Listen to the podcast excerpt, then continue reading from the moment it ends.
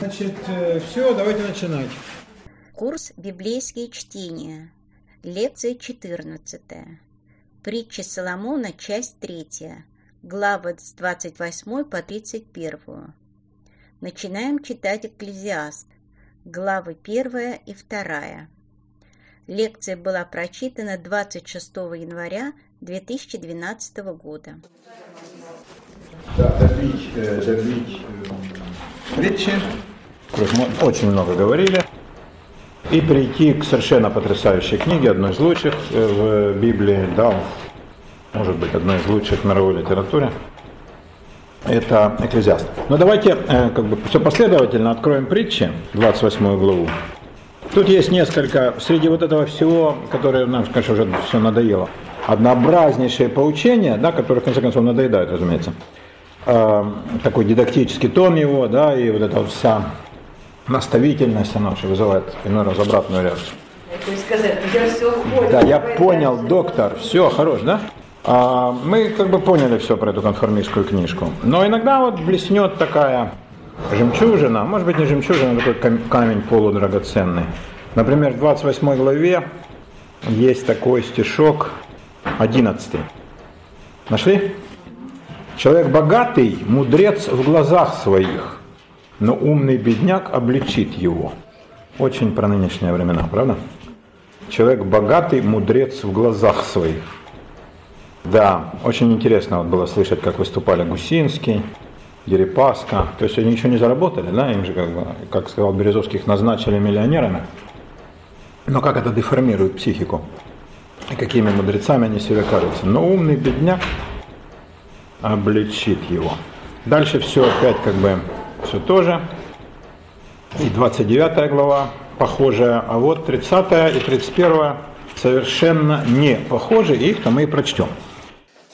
Они начинают с нуля, да, как помните, там было, по в 10 главе, да, слова из, э, языки, то есть как если бы до этого ничего не было. И вот как бы закончены, да, некие поучения, ну, например, последний стих 29 главы, Мерзость для праведников человек неправедный, мерзость для нечестивого, идущий прямым путем. Ну, понятно. Вот. Хорошие ненавидят плохих, а плохие, естественно, жутко ненавидят хороших. И тут слова Агура, сына Иакеева, вдохновенные изречения, которые сказал этот человек Иофилу, Ифиилу, пардон, Ифиилу и Укалу. Кто этот Укал? Кто этот Ифиил? Кто Агур, сын Акеев? Совершенно непонятно. А, Агур вдруг, да, хотя, кстати, традиция говорит про Соломона, а может кто-то написал этот самый Агур. Агур начинает с самоуничижения э, в таком настоящем хасидском духе. У хасидов было принято себя уничижать. Есть хасидский анекдот, как сидят двое хасидов, и один говорит, ой, их бенгорные, что я ничтожество, ой, я ничтожество. Приходит и говорит, ты ничтожество, вот я это ничтожество. То есть даже тут есть предмет для хвастовства. Что же говорит наш друг Агур? Подлинно я более невежда, нежели кто-либо из людей, и разума человеческого нет у меня. Нарывается, да? Или напрашивается на комплимент.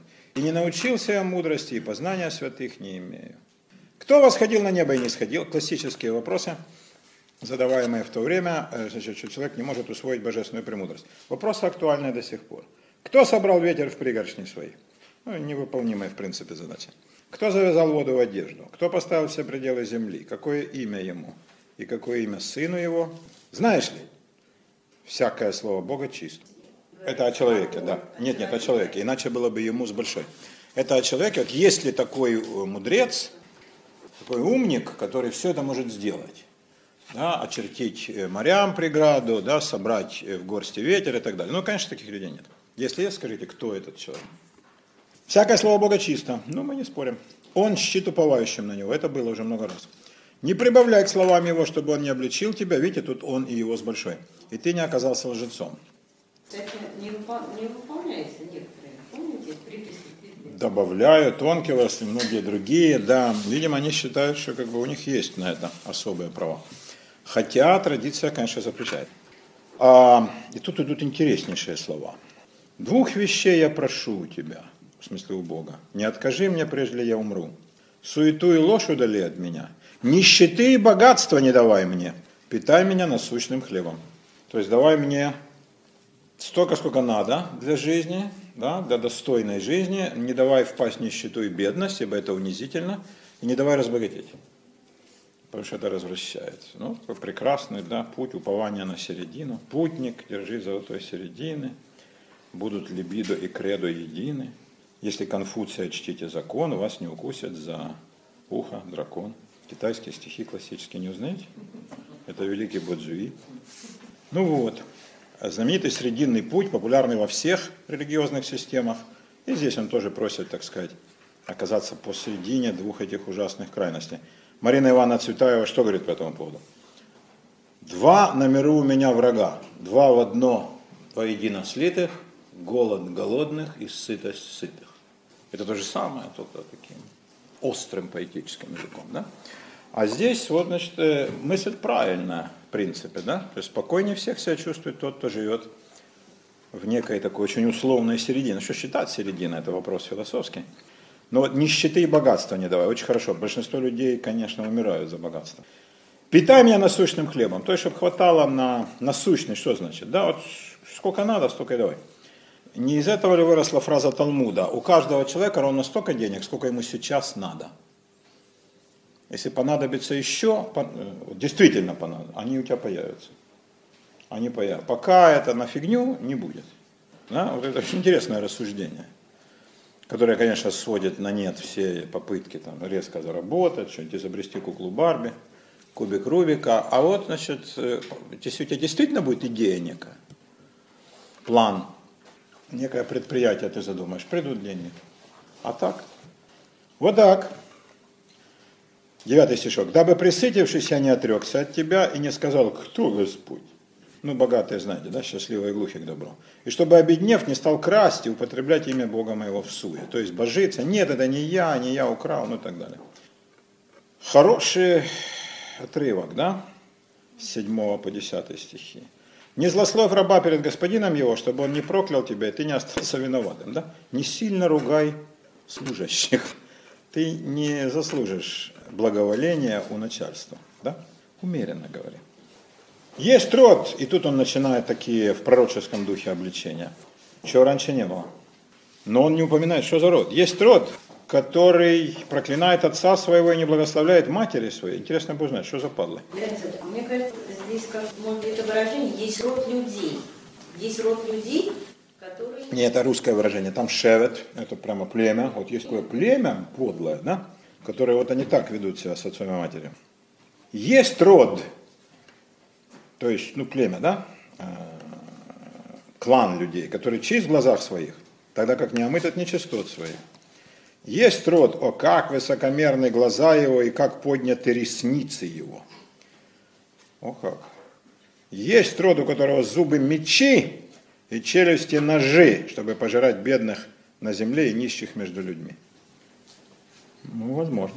У ненасытимости две дочери. Давай, давай. А это же было нашим девизом. Это же было нашим девизом. Слово «давай» написано на всех. Вот так это вот оказывается. У ненасытимости две дочери. Теперь мы понимаем, да? Был великолепный фильм. А, как же была фамилия режиссера? А фильм назывался «Прорва». Прорва. Про Советский Союз 1937 года. Там праздник, 1 мая. И вот, значит, атмосфера, с одной стороны, экстатическое веселье. Дыховичный, точно. А? Молодец, Алевтина. А? Все-таки, ну да, борозды-то не портят. А, Дыховичный, да. Э, пророк. Посмотрите при случае. Очень любопытный фильмец про молодого писателя. И он говорит, значит, что то, что сейчас происходит, ну, он понимает, не все и понимают, что происходит вокруг. Это прорва, ну, вот эта пропасть такая, ненасытимость. Ну, сколько не арестуют, все будет мало такой то моло, мол, молох, молох, да, вот это существо, беспрерывно требующее человеческих жертв, крови и мяса. Вот это был такой советский режим. И это показано там, ну, без большого пафоса, а просто вот как бы через переживания самых разных людей. Иной раз совсем простых и желающих только одного жить своей жизнью. Они не понимают, в какую мясорубку они вовлечены, кроме, может быть, там НКВДиста, но он совсем подлый. И писателя, молодого парня, талантливого, который вот это понимает все как прору. Да, давай, давай. Хорошо. Как японские пленные говорили, холос, русский народ, только давай-давай много.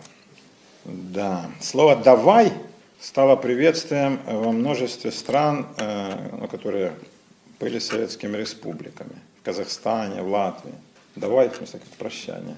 Хотя ничего как бы там никто не дает. Да, вот интересное слово «давай», какую трансформацию оно прошло. У ненасытимости две дочери. Давай, давай. Вот три ненасытимых и четыре, которые не скажут «довольно». Преисподняя и утроба бесплодная. Земля, которая не насыщается водою, и огонь, который не говорит «довольно». Ну, да. Глаз, насмехающийся над отцом и пренебрегающий покорностью матери, выклюют вороны дольные и сожрут птенцы орлиные. Вполне возможно. Три вещи, это мы с вами, помните, да, в прошлый раз читали и даже читали пушкинский стишок. Три вещи непостижимы для меня, четырех я не понимаю. Пути орла на небе, пути змея на скале, пути корабля среди моря и пути мужчины к девице. Совершенно неожиданно после этой такой довольно философической тирады Угу. Да ничего, самолета. Заходите, Андрюша, садитесь. Таков и путь жены прелюбодейной. Поела, обтерла рот свой и говорит, ну ничего худого не делала. От трех трясется земля, четырех она не может носить. Носит, однако. Раба, когда он делается царем. Глупого, когда он досыта ест хлеб. Это сплошь и рядом. Позорную, ну, понимаете, кого, женщину, когда она выходит замуж, это вообще, это же кругом. Посмотрите на Рублевку. И служанку, когда она занимает место госпожи своей. Земля прекрасно носит все эти тысячи лет. И все это, сказать, риторические проклятия, которые никак исправлению нравов не способствовали. Да? Так было и будет. Но вот и обратите внимание на интонацию. Он говорит с э, осуждением и даже ну, с таким проклятием, с пророческим пафосом, который совершенно вообще этой книге не свойственен. Да? Тут все такое назидательное, учительское, да, вот с интонациями. Помните фильм про Винни-Пуха? Сова там говорила, с интонациями училки школьной. Вот здесь вот примерно такой тон да, взят. И вдруг, значит, появляется пафос в последней главе, такой, ну, почти пророческий. Такого градуса нет прям, да? Но позорный род, птицы выклюют вам глаза, э, люди с челюстями, как ножи, которые едят живьем – бедных, да, вот которых земля носить не может. Земля носит. Да, и, так сказать, здесь, э, ну, это мимо все, да, вот эти все дидактические посылы, они все мимо. А вот посмотрим, как на эту же ситуацию, на несовершенство мира, смотрит автор Экклезиаста. Он все это видит, конечно, прекрасно, но он рассматривает это совершенно с иной перспективы. И он как бы не опускается до глупых школярских выражений, что земля такого не вынесет. Да? На нашей земле не место таким. Дурную траву с поля вон. Хорошие лозунги, да? Вот четыре малых на земле, но они мудрее мудрых. Кто таковы? Муравьи. Народ не сильный, но летом заготовляют пищу свою. Муравьи, он не знал пропорции к своему объему и весу сильнее любого слона – это чудовищно сильное насекомое. Если бы муравей был ростом хотя бы с собаку, то не показалось бы мало никому на свете. Это счастье же он такой. То есть он поднимает такие веса и объемы, да, поэтому муравей очень силен. То он кажется, да, что мы его легко раздавить, на самом деле попробуйте их извести. Да, заготовляет летом пищу свою, ну да.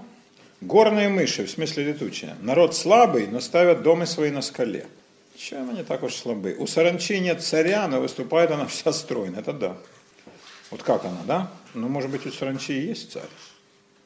Мы же не знаем, как. Вот неисчислимые полчища поднимаются и летят все в одном направлении. Инстинктами движет, или запах они все чувствуют одинаково хорошо. Или как-то там они переговариваются с родичами между собой каким-то там инфразвуком. Не могу вам сказать. Но летят они стройно, да. Саранча выступает. Любое войско позавидует. Паук лапками цепляется, но бывает в царских чертогах. Правда. Вот трое имеют стройную походку, и четверо стройно выступают. Лев, силач между зверями, не посторонится ни перед кем. Полная фигня, гиена гоняет его как хочет. Конь и козел, и царь среди народа своего. Сравнение царя с козлом сейчас имело бы неординарные последствия. Э, конь вошел в международный фольклор всех народов как совершенство. Конь – символ красоты и изящества. Интересно, что Горбок – петух-вожак. Петух-вожак вместо кого? Вместо коня. Вместо коня. Вместо коня. Обалдеть. Обалдеть, надо посмотреть оригинал. А петух, гевер, не, не никак. Конь, конечно. Причем петух-вожак. Петух-вожак. А, конь, безусловно, да. Козел, э, парень тоже ничего. Ну, у него запашок, но у кого же э, царей нету. Но он такой, да, лихой парень, козел, да. На свою территорию не дает зайти и так далее. Но, сказать, козел когда стал э, ругательным? Это же совершенно недавно, и только, оно может быть, в России, когда это слово стало э, из блатной лексики пришло, там приобрело совершенно, как бы, как, кстати, и петух. Да, абсолютно негативную окраску, в чем эти бедные животные совершенно не виноваты, да? Вот. Если раньше человек было сказать, ну, козел, может быть, не, ну, петух, да, там, сказать, встает рано, как петух, такой вот бойкий петушок, а сейчас, извините, да? То есть, э, Э, разные значения приобретают слова. Но вот конь всегда был у большинства народов и культур символом блага. Конь это доброе существо. А козел у очень многих народов это символ темных э, всяких сил, дьявольских. Да, дьявола изображали в Европе в виде козла.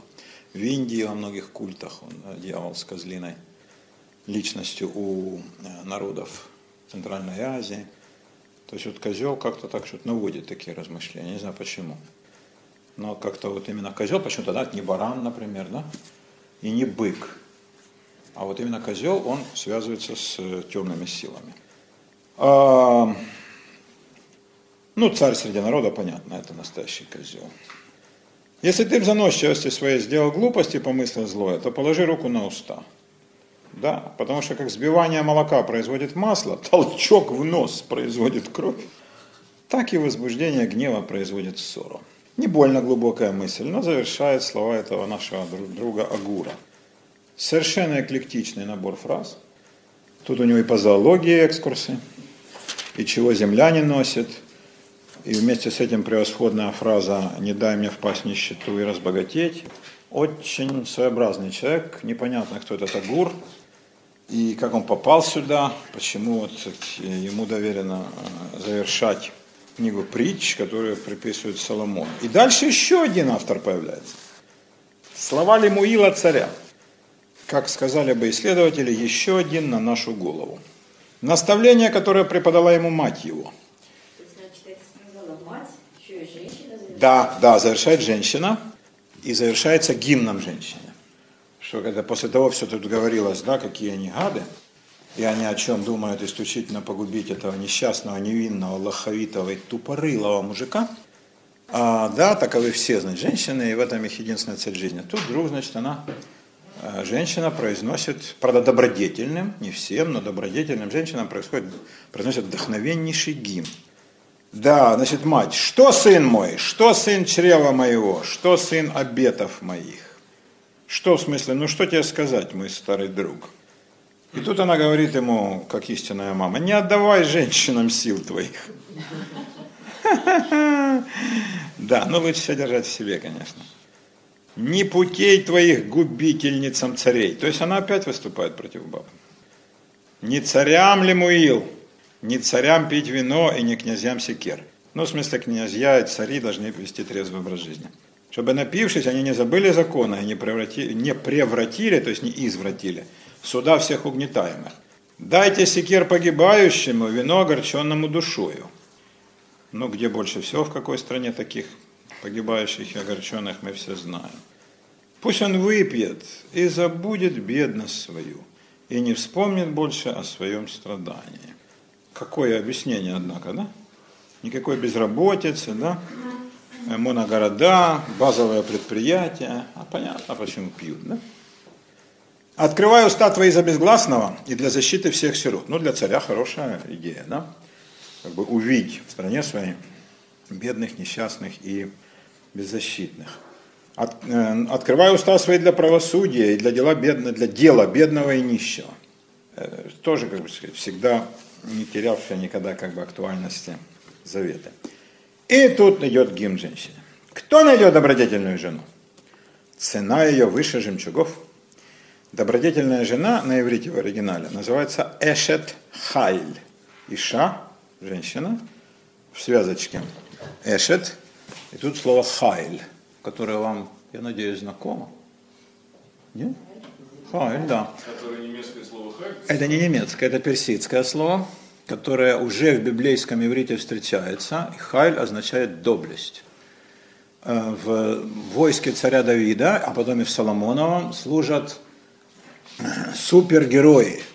Вот эти, помните, припоясанные мечом, которые спальню царскую охраняют, такой там спецназ, претарианская гвардия. Это Геборей Хайль, доблестные герои, так можно перевести. А это Эшет Хайль, жена доблестная. Доблестная. Да, то есть это не добродетельно, это именно доблесть. Это качество, ну, в принципе, мы привыкли считать только мужским. В войске царя Дария был золотой Хайль. Это была гвардия из гвардий. Александр разбил их а, в битве. Да, при Гавгамелах. Хайль – это доблесть на староперсидском.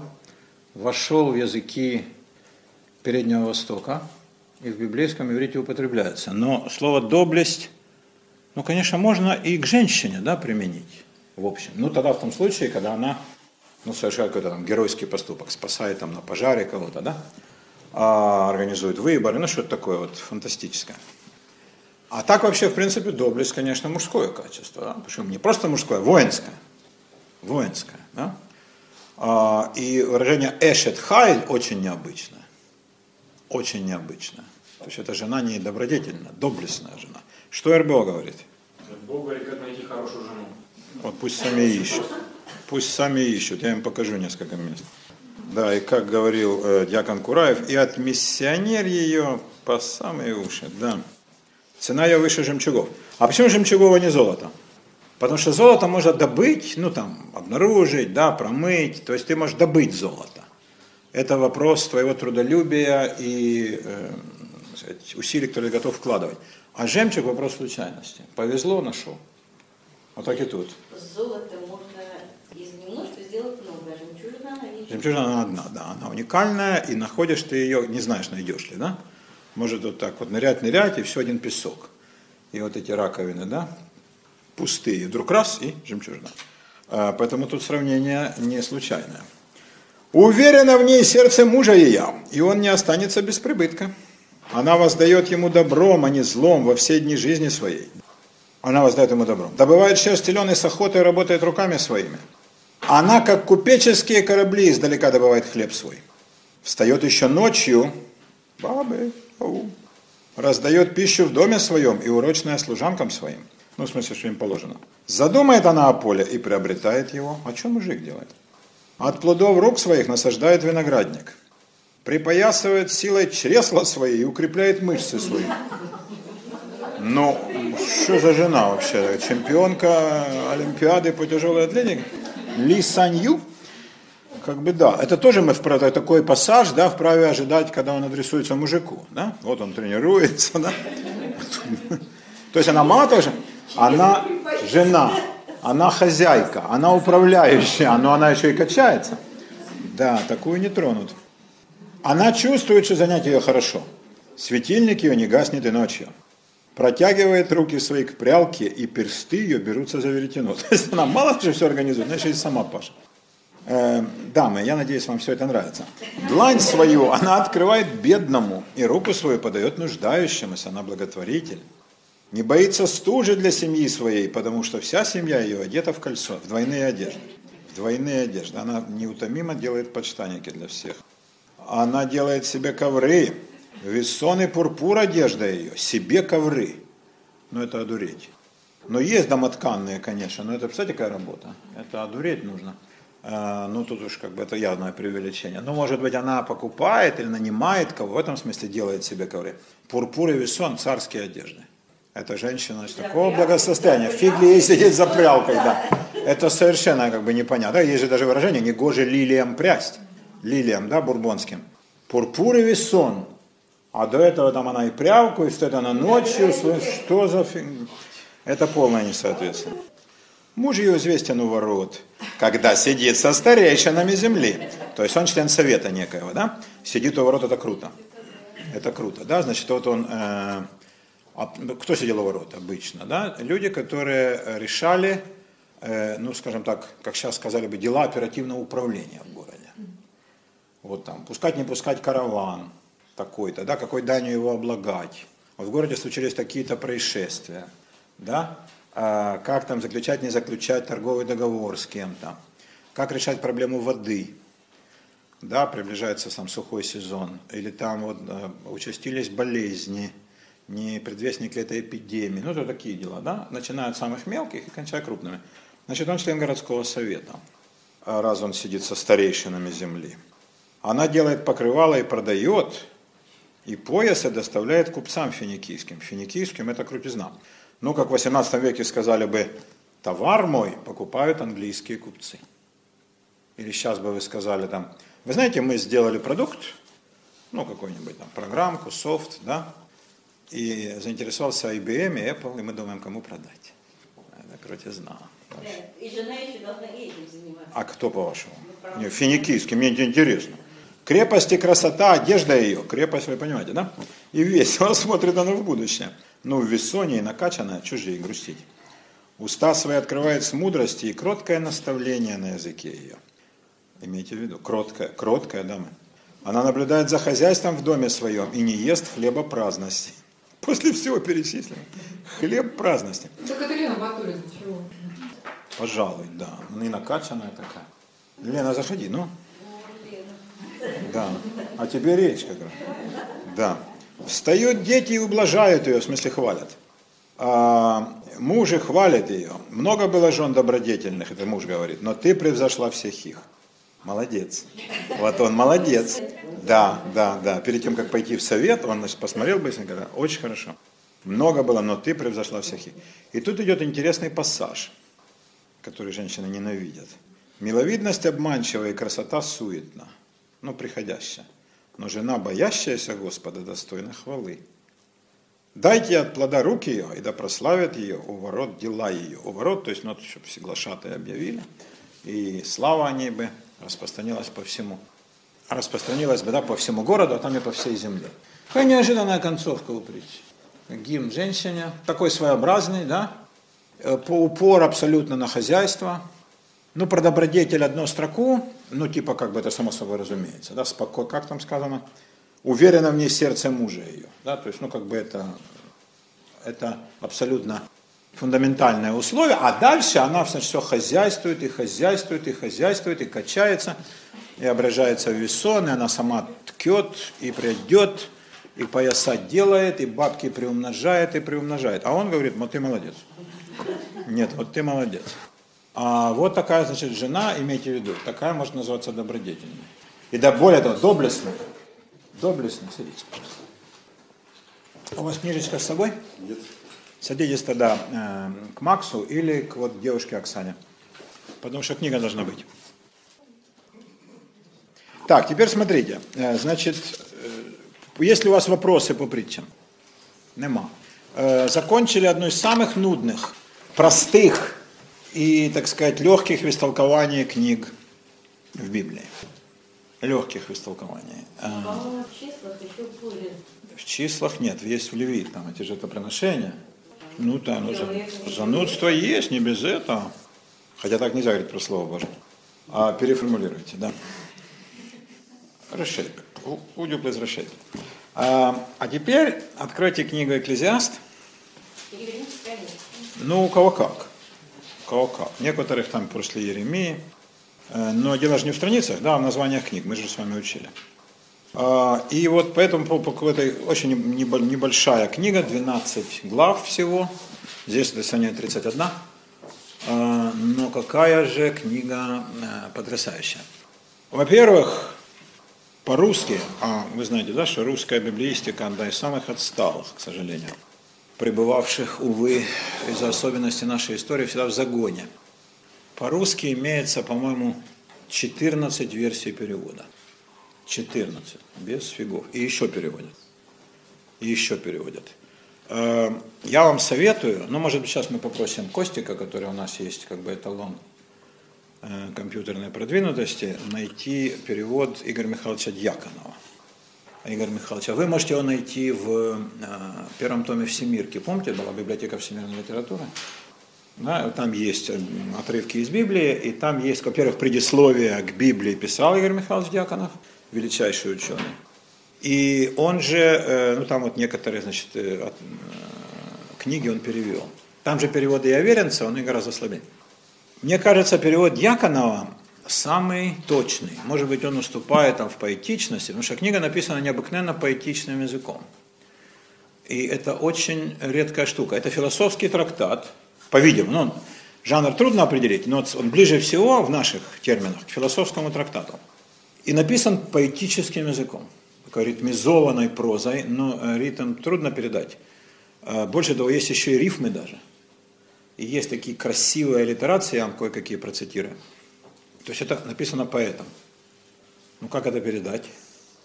Некоторые пошли из переводчиков за поэтической стороной. Какое имя?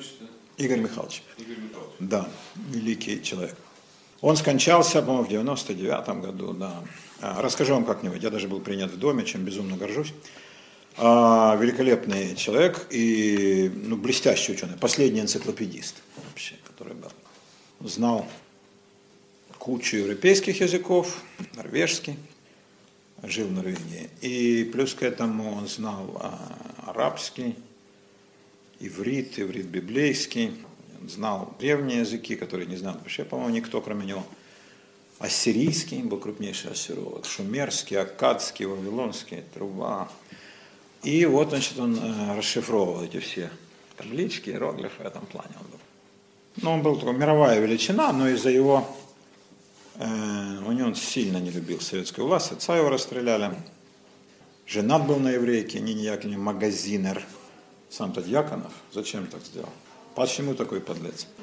Да, а, и вообще, как бы сказать, этого страсть, заступаться за евреев, ну, такой, знаете, русский, э, из русских интеллигентов, э, поэтому трудно было рассчитывать на большую карьеру. Ввиду его невероятных способностей, и то, что он делал то, что не делал никто, ему удалось защитить даже докторскую, но больше докторскую он, конечно, не пошел. Ну, его не, не- не принимали никуда. А, да, и у него была идея перевести, как его уговаривали. И я был в том числе, вот, как бы сказать, один из таких мелких бесов, а, которые хотели уговорить Игоря Михайловича перевести весь Танах. А, И, значит, в Израиле были люди, которые готовы были финансировать. Но он сказал, что у него другие планы, и он только отдельные книги, и это очень жаль. Можно только сожалеть, но это его выбор. А, Он бы, конечно, ну пусть он все бы не успел, но это, конечно, были бы образцы переводов, как все, что выходило из-под его пера. Но он не, не захотел. Он перевел кусок из книги Иова, ну, тоже казалось ему самым трудным, да, вот «Экклезиаст». Я вам советую э, почитать, вот что пишет э, Дьяконов, во-первых, в предисловии к э, библейским книгам в библиотеке всемирной литературы в первом томе. И, во-вторых, сам перевод его. Он отличается от синодалки, от РБО. А, Ну, переводов куча, там, я их могу вам перечислить, не все 14, я все не помню, но там 5 штук, но я не знаю, если резон все их сравнивать, эм, они, кстати, разных достоинств. Мне кажется, важнее э, верность тексту, а не следование поэтической линии. Э, Поэзию в переводе все-таки очень тяжело передать. Это безумно сложная задача. Особенно, когда речь идет о таком языке, совершенно не похожем на русский, как э, библейский иврит. Ну, абсолютно разные структуры, системы, э, понятие, там, что есть поэтический текст, да, в нашем русском языке, да, который европейский, славянский, столько отличается от иврита, семитского, древнего и языка совершенно другой группы. Я не знаю, как это можно э, сделать. Но мне не кажется это таким важным. Ну, в конце концов, можно с носочками. А вот передать э, точно, что хотел сказать этот автор, традиция, конечно, говорит, что это Соломон Премудрый, это, мне кажется, это э, важнее, да? Поэтому перевод Дьяконова я ставлю выше всех из тех, которые я читал. Чтобы вам не казалось мало, 14, по-английски, по-моему, около 40. И число их растет. Это, конечно, все конфессии, плюс там поэты, плюс еще кто-то, плюс американцы, поехавшие в Израиль, им открылся новый мир, и они тоже сели переводить. То есть э, там около 40 версий переводов. Э, так что вот, я не знаю, о какой книге еще так ломаются копья. И трудно найти книгу, которая так бы повлияла на человеческую мысль, как книга Экклезиаста. И, конечно, с ней спорят. Вы ее прочли? Это бесконечно без, такая грустная, безнадежная и пессимистическая книга. Ну, представить себе что-то более пессимистичное, пессимистичное невозможно просто. Все читали анонсик, да, который Галочка вам разослала? Там э, цитируется фраза Бродского. Бродский говорит, я как прочитал Платонова, Андрея, да, русского писателя, и у меня была мысль сжечь календари, отменить летоисчисление, заколотить все окна нет для чего жить. Вот эта книга из таких. И тут все это изложено таким четким, метким языком, попробуй поспорь. И это делает вот эту философию этой книги, черного пессимизма, еще более убедительно и неотразимо. А именно с этим-то и надо спорить. Полно споров было, включать ли такую книгу в канон. мудрец наш Акива сказал, конечно. Чтобы люди знали. Потому что не было впечатления, что, сказать, справит один там э, э, оптимизм. Все равно люди столкнутся, ну мыслящая часть, столкнется с подобного рода взглядами и мировоззрением. Так лучше, чтобы он знал и, может быть, продумал и что-то себе противопоставил, да, хотя бы внутри, чем э, он потом с этим столкнется, и это как-то его жизнь исковеркает. Э, вся пессимистическая философия, сколько ее не есть, восходит к экклезиасту. О названии. Слово экклезиаст греческое, экклезия по-гречески церковь, если вы знаете, да? Экклезия это церковь. Э, сравните французское слово эглиз, церковь. Да, и экклезиаст это проповедующий в собрании. А на иврите как называется? Когелет. Это такое странное слово, нигде оно не встречается больше. Одни говорят, это от глагола лекагель собирать. Есть слово кагаль, может быть, вы слышали, еврейский кагал, да. Есть слово кегиля, община, ну, наверняка вам встречалось, ну, хоть, если вы чуть-чуть сталкивались с еврейским бытом, да, кегиля, это община. Значит, э, лекагель это собирать, ну, как бы, да, стусовывать. Тогда получается, кто такой когелет, проповедующий в собрании. Но грамматически невозможная форма. Во-первых, когелет – это женский, э, женская форма. Но тут никак. Мужик говорит о себе, много раз говорит, что он мужчина. И то есть женской формы здесь быть не может по определению. А когелет так вот и написано. Как надо понимать? Игорь Михайлович выдвинул любопытную версию, как истинный гений. Когелет – это не человек. Когелет – это поучающая премудрость. Это поучающая премудрость, которая вещает в собрание. Помните, там премудрость у нас вещала, да? Это продолжение той же традиции. Мне кажется, это самое правильное. Но ты что же я слышал, что все остальное, ну, как бы грамматически невозможно, а то, что грамматически невозможно, это бессмысленно. Да? А, так что, может быть, Когелет это и не человек вовсе никакой. Тогда перевод Экклезиас, конечно, не верен. Не проповедник, надо было сказать. А надо было сказать как-нибудь там, например, если уж по-гречески, София. София, мудрость глаголящая, поучающая. Как а вообще персонифицированная премудрость, которая в притчах. Хохма. Да, ну а как понимать вообще это, это что? Ой, Макс, это разговор на лет 15, строгого, с конфискацией.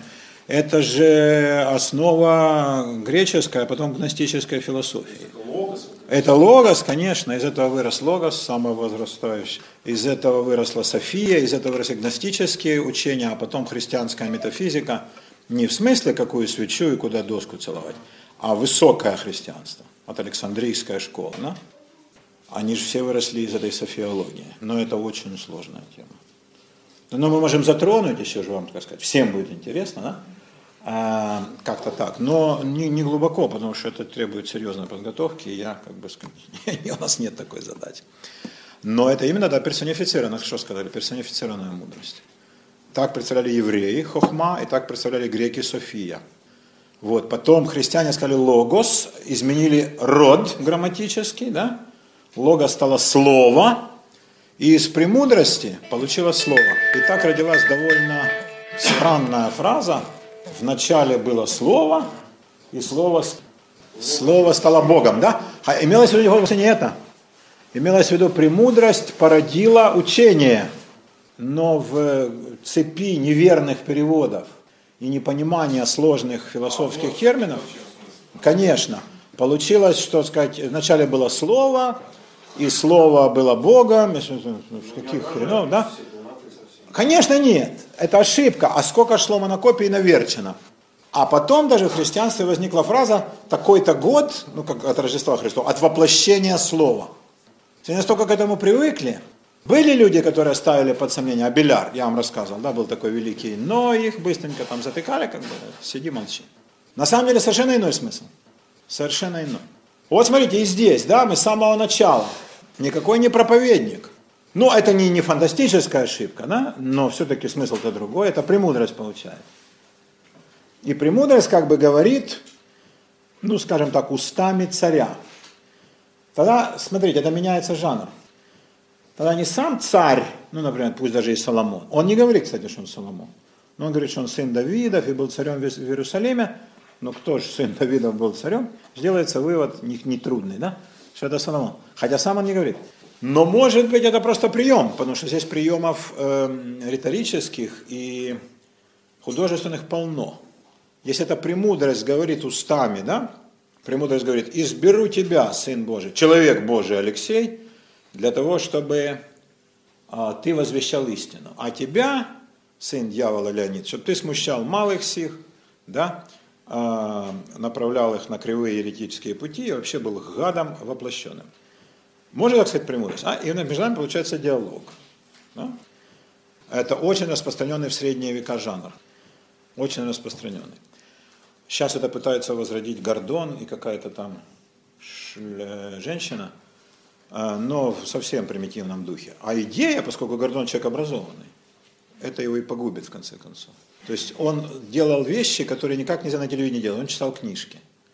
За это там сразу надо кастрировать, а лучше убить. Потому что посмотрите на их скошенные лбы, они, конечно, никаких книг. А он читал.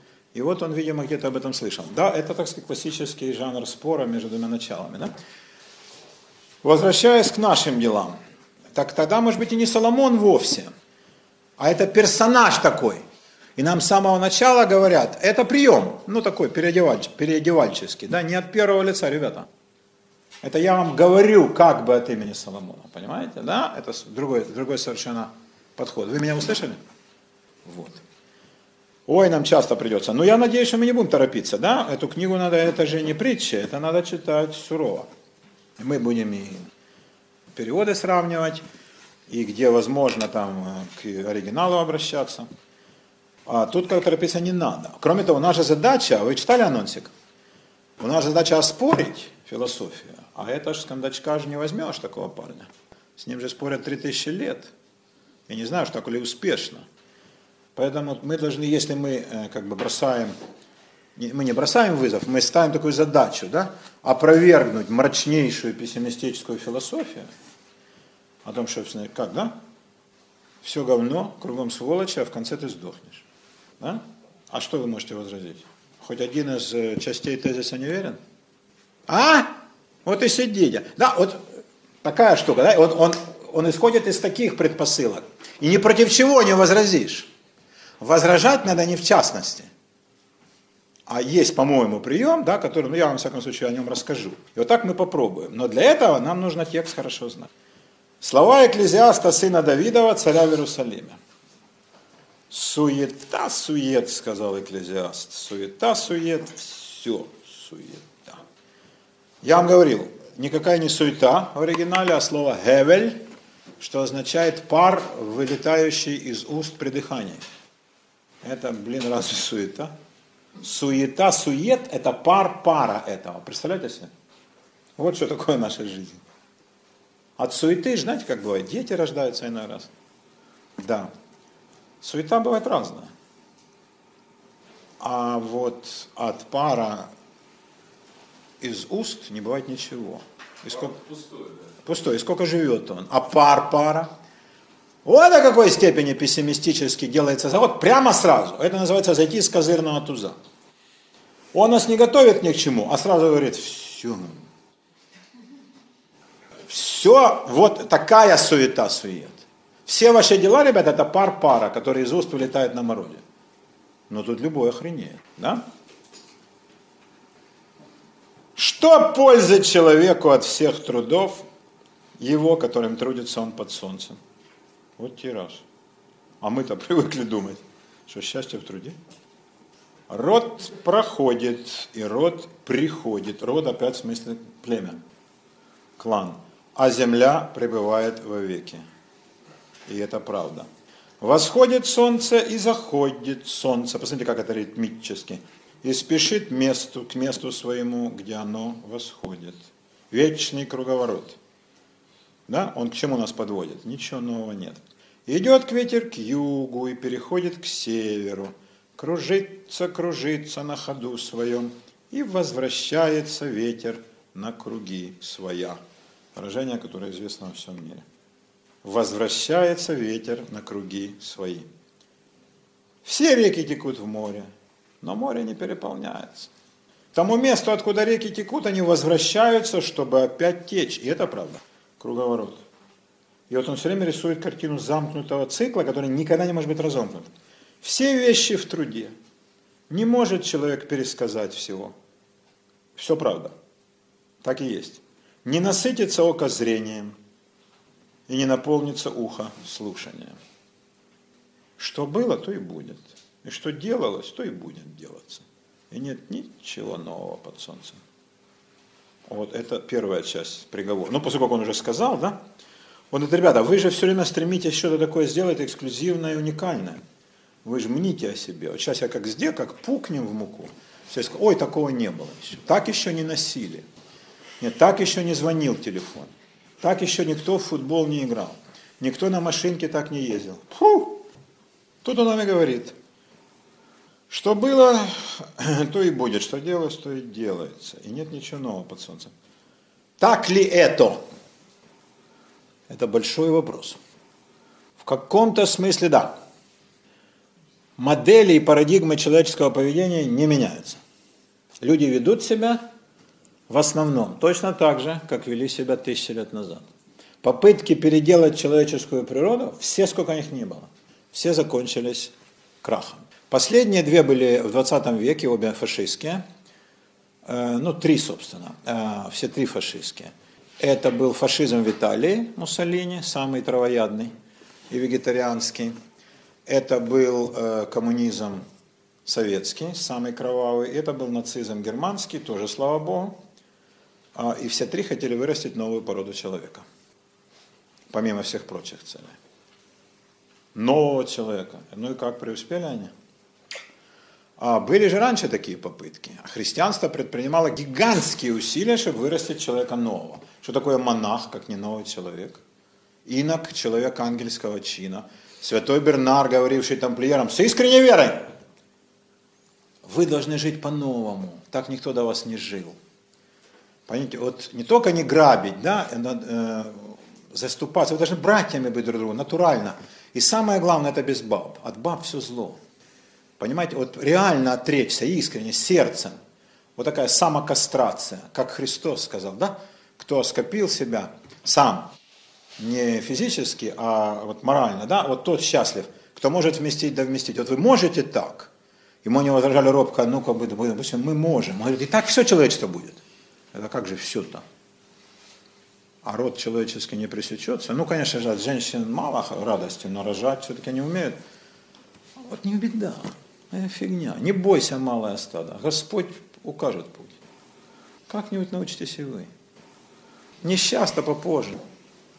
Это новые люди. Он их, в них видел новых людей.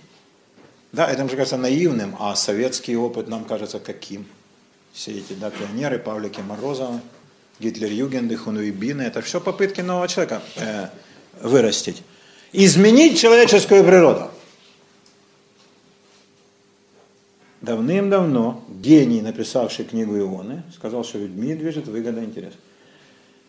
И никак по-другому. И условный Соломон, или премудрость, которая в его уста вложила эти слова, говорит, ничего ты не изменишь. Как, вот как человек, вот он каким создан, он так и будет себя вести. А? И человеческие главные черты, какие бы они ни казались ужасными, ты их не искоренишь. Зависть, глупость, невежество, агрессия. Что еще? Из хороших. Лень, стремление перекладывать ответственность на других. Разве что-то изменилось за тысячи лет? Да боже мой, все то же самое осталось. Я вам скажу больше, еще если человечество не себя не уничтожит, к чему оно очень близко, то и через тысячи лет будет то же самое. И в этом великий урок. Вот это мудрость. Человеческая природа не может быть изменена. Не может быть изменена. На эту, на эту фразу очень любила ссылаться Каббала, каббалистические мудрецы. То есть на и менять человеческую природу, что абсурдно. Да? а улучшать каждого конкретного персонажа. С учетом, что как бы каждого ты не улучшишь, а взять малое количество, да, и вот они бы.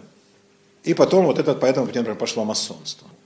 То есть новых людей они не воспитали, но все-таки ну, элита, да, они были все-таки лучше, чем средние представители. Вот, ну такой путь, наверное, возможен. Но надо понимать, люди всегда будут вести себя так, как они привыкли. Но конечно, меняется многое. Дело не только в технологическом прогрессе. Потому что если эту книгу, например, читали бы в Индии, то они сказали, да, ничего не изменилось. Они живут как в каменном веке до сих пор. Книга Шантаран, которую я вам советую. Да, абсолютно. То есть э, подавляющее большинство Индии сельские жители, никакого электричества, естественно, водопровода. Э, все как, ну, единственное, там у них может быть какие-то транзисторы, трактора. Уклад жизни совершенно первобытный. Весь прогресс же сосредоточился на Западе. Получается, остальные регионы могут сказать, да, в принципе, ничего не меняется. Но меняется многое. В том числе, например, отношение к этим самым народам, которые считают, что ничего не меняется. Их стали считать людьми, чего раньше никто не делал. И они привыкли к этому статусу. Они привыкли к этому статусу. Люди все-таки нравы смягчают. С одной стороны, да, нет публичных казней, исчезла пытка, ну формально, да, а нет ужасных наказаний, от которых там волосы дымом встают. С другой стороны, таких методов массового уничтожения никто же раньше не знал. С одной стороны, одного нельзя допрашивать, не дай бог. Вот толстой книжкой, уголовным кодексом, долбануть его по голове нельзя, это нарушение его прав. А зафигачить бомбой – чтобы полмиллиона таких стереть в пыль, это пожалуйста. Вот это как? Изменения есть, и они идут, конечно, в сторону, я думаю, обретения человечеством все большей степени свободы. Все большим числом людей, все большей степени свободы. И, очень важно, распространение просвещения. Вот это самый важный фактор, который определяет судьбу цивилизации. Это все, конечно, пошло с Запада, как всякая зараза. И чтобы подорвать нашу духовность и целомудрие. Да. А, но распространилось по всему миру. И теперь это уже необратимый процесс. А управлять эффективно можно невежественными и запуганными толпами. Они, конечно, есть, их очень много, но их будет все меньше. Их будет все меньше. Сначала Гутенберг и галактика Гутенберга, книгопечатание – потом дешевые книги, потом радио, потом телевидение, сейчас интернет, и это все лавинообразно нарастает. Все меньше людей, которыми можно безнаказанно манипулировать. Но однако в мусульманском мире, по-моему, там будут не другие сейчас тенденции. Ну, они боятся, они же боятся больше всего на свете. А, они запрещают интернет, куклу Барби и говорят, что нельзя девушкам водить машины. Почему? Потому что когда женщина садится в машину, она снимает длинное одеяние, потому что в нем не переставишь. И одевает короткое. И в принц какой-то, я забыл, как там имя его, ну какой-нибудь там, Абдулла Сейф. Да, сейф означает на арабском меч. Э, он сказал, если разрешить женщинам водить тачки, через 20 лет не останется ни одной девственницы в Содовской районе. Какая интересная связь. Не рядовая.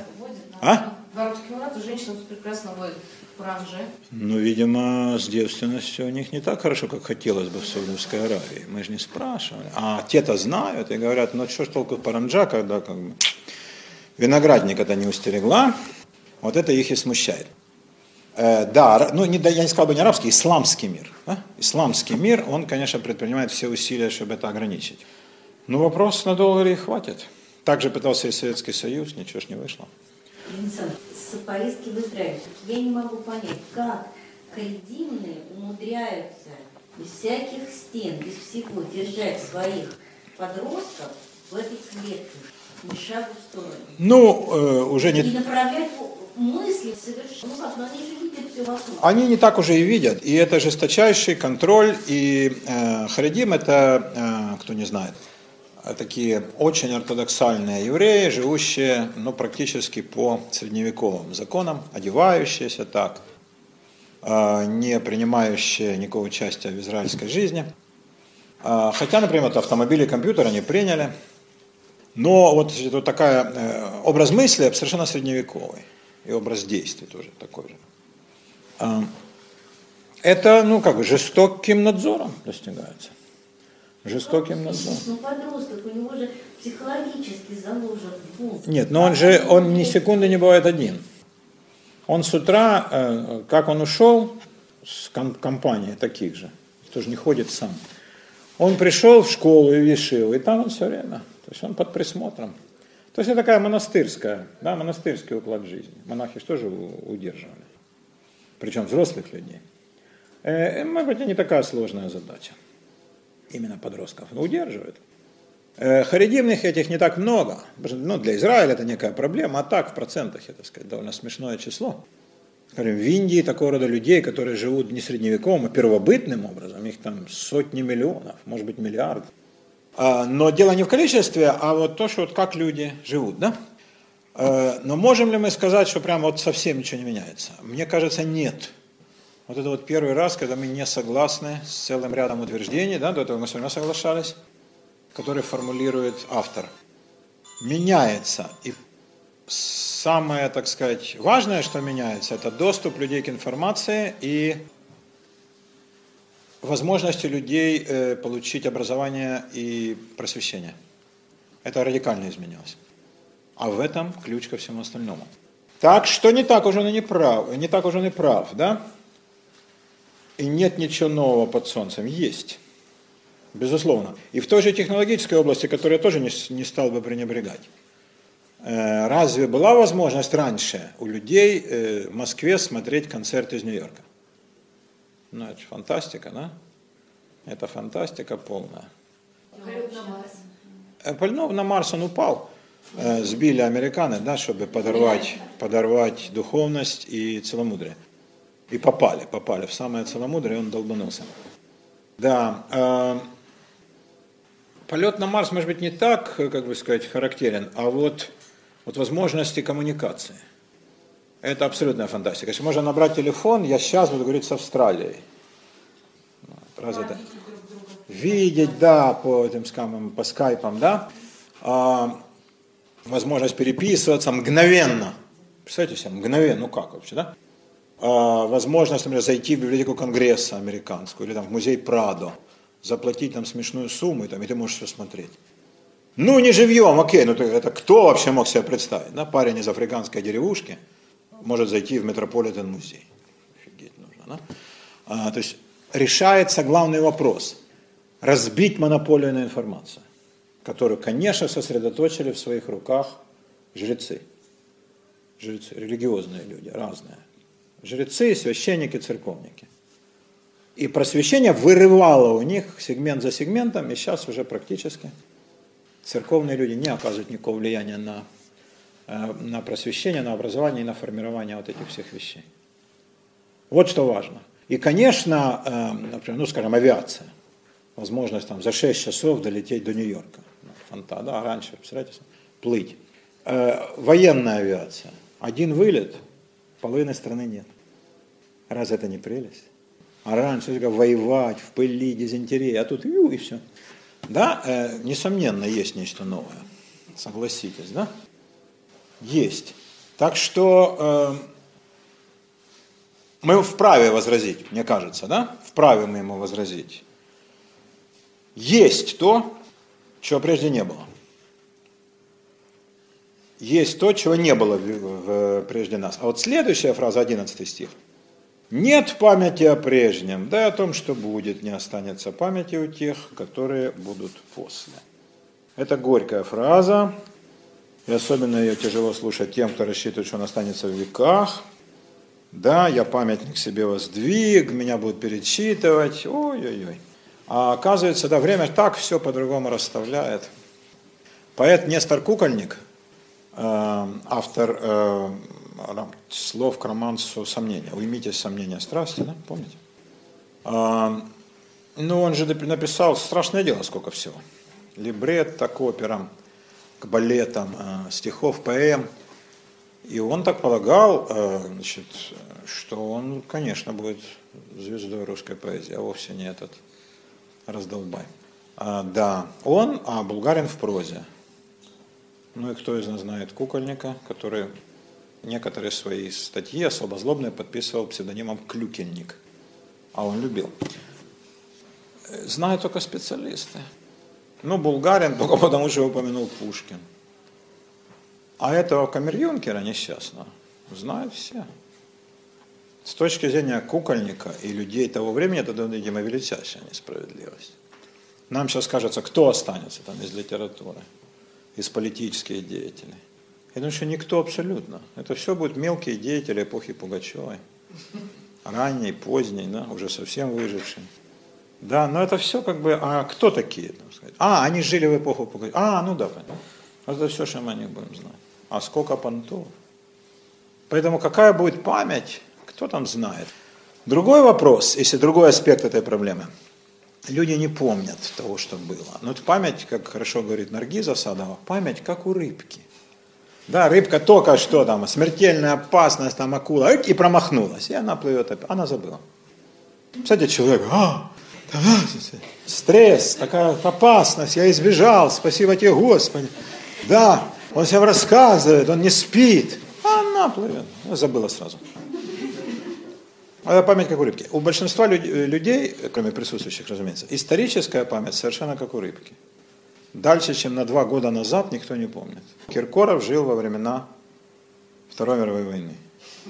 Да. Э, когда жил Цезарь по отношению к Наполеону, нечего даже спрашивать. Особенно с учетом, что Цезарь это салат, а Наполеон пирожное. Поэтому хрен знает. Ну, наверное, раньше жил Цезарь, да? Потому что он салат. А потом уже, хотя бывает и наоборот. И оно, конечно, все смех смехом. То есть люди не помнят самых базовых вещей. Сейчас э, годовщина победы в войне 12 года, эховские люди, там двое Бунтманов, да, Евгений и Сергей, отец и сын. Ну, Сергей такой эрудит. Ну и сын, видимо, неплохой парень, не глупый. И с блестящим французским оба. Они, значит, там что-то такое. Ноль комментариев, во-первых, не колышет. То ли дело Немцова кто-то обозвал, а он в ответ – был ли он с девкой э, или он со своей девушкой был в Дубае, это охерительная тема. Все пишут. По поводу Кутузова, ну, кому это нужно. Да, и вообще, когда был Кутузов? Не далее, как вчера, была у меня лекция, я рассказывал очередной раз о масонах, и говорю, ну вот Кутузов. Девушка говорит, так он же жил раньше Суворова. Я говорю, ну как вам сказать? Не вполне. Да, умер точно и Цезаря, да, умер точно позже. Так это было в РГГУ. Люди не помнят и не хотят. Это колоссальная проблема. Как э, привить людям интерес, ну, скажем, к историческому знанию? Потому что кто не знает о прошлом, обречен вечно повторять его ошибки. А, кто не видит вещи оком, Гёте, глубе трех тысячелетий, тот невежествует глубоком, день за днем живет на свете. Но я не вижу больших делов. А вот евреи накопили в этом плане колоссальный опыт. Помни, помни, помни, расскажи сыну своему. Вся система образования на память, но они помнят только про себя. Остальных не интересует. То есть тот факт мелкий, что вокруг было множество народов, а как-то проходит, мы с удивлением узнаем. Оказывается, в этот момент, да, э, такие дела.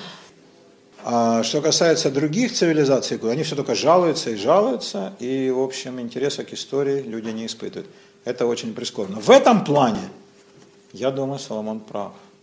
Ну, так тут не признать, да? Нет памяти о прежнем. Да и о том, что будет, не, не останется памяти у тех, кто будет после. Увы. Я, Экклезиаст, был царем над Израилем в Иерусалиме. Никто из проповедующих царем, конечно, быть не мог. Это разные функции. Ну, с какого хрена бы царь пошел проповедовать в собрании? Это лишнее доказательство правоты гипотезы Яконова. Он говорит в прошедшем времени. Ну, даже и был. Не, не, даже хорошо, перестал. Значит, как вот он был, э, что он царем в качестве царя, все же знали, кто такой царь, да? Царь же выходил на балкон. И вот он идет и говорит, ребята, я скажу вам проповедь. Это не его функция. Царь не говорит проповеди. Царь говорит приказы. Да? Оглашает там манифесты. Братья, идем на войну. Там, или вы, гады, э, провинились, не платите налогов, я вас бараний рог. Вот так царь изъясняется да, а не бухтит по часу на жирфаке. Да, это не царь, это хромые утки по-пекински. Э, ц- Царь и проповедь – вещи абсолютно несовместимые. Царь должен говорить очень коротко. Поэтому проповедник не мог быть царем, царь не мог быть проповедником. Да? Значит, по-видимому, это риторическая фигура. И предал я, хорошо, сердце мое тому, чтобы исследовать и испытать мудростью все, что делается под небом. Это тяжелое занятие, дал Бог сынам человеческим. Какие прекрасные слова, тяжелое занятие. Да, действительно. Чтобы они упражнялись в нем. Еще раз прочтем этот великолепный стих. «И предал я сердце мое тому, чтобы исследовать и испытать мудростью все, что делается под небом». Это тяжелое занятие дал Бог сынам человеческим, чтобы они упражнялись в нем. Григорий Исаевич Сковорода, украинский философ, любимый философ Льва Толстого, который написал себе автоэпитафию, надгробную надпись, да? «Мир ловил меня, но не поймал». Да, хорошо сказано. Ловил меня, но не поймал. У него есть стихотворение Там вот вы там стремитесь к любви, он был голубой, поэтому женская любовь его не радовала совершенно. А вы стремитесь к почестям, к воинской славе, а, к деньгам, к богатству, да, к пышным там одеяниям. А мне одна только в свете дума, мысль. А мне одно только не идет с ума. Как бы померьте мне не без ума. Вот это, ну, прямое продолжение да, линии экклезиаста. Вот это вот, ему кажется самым важным. Чтобы упражнялись в нем. 14. Видел я все дела, какие делаются под солнцем. И вот все суета и томление духа. Откуда взялся уродливый перевод томления духа? Как это было? Что такое томление духа?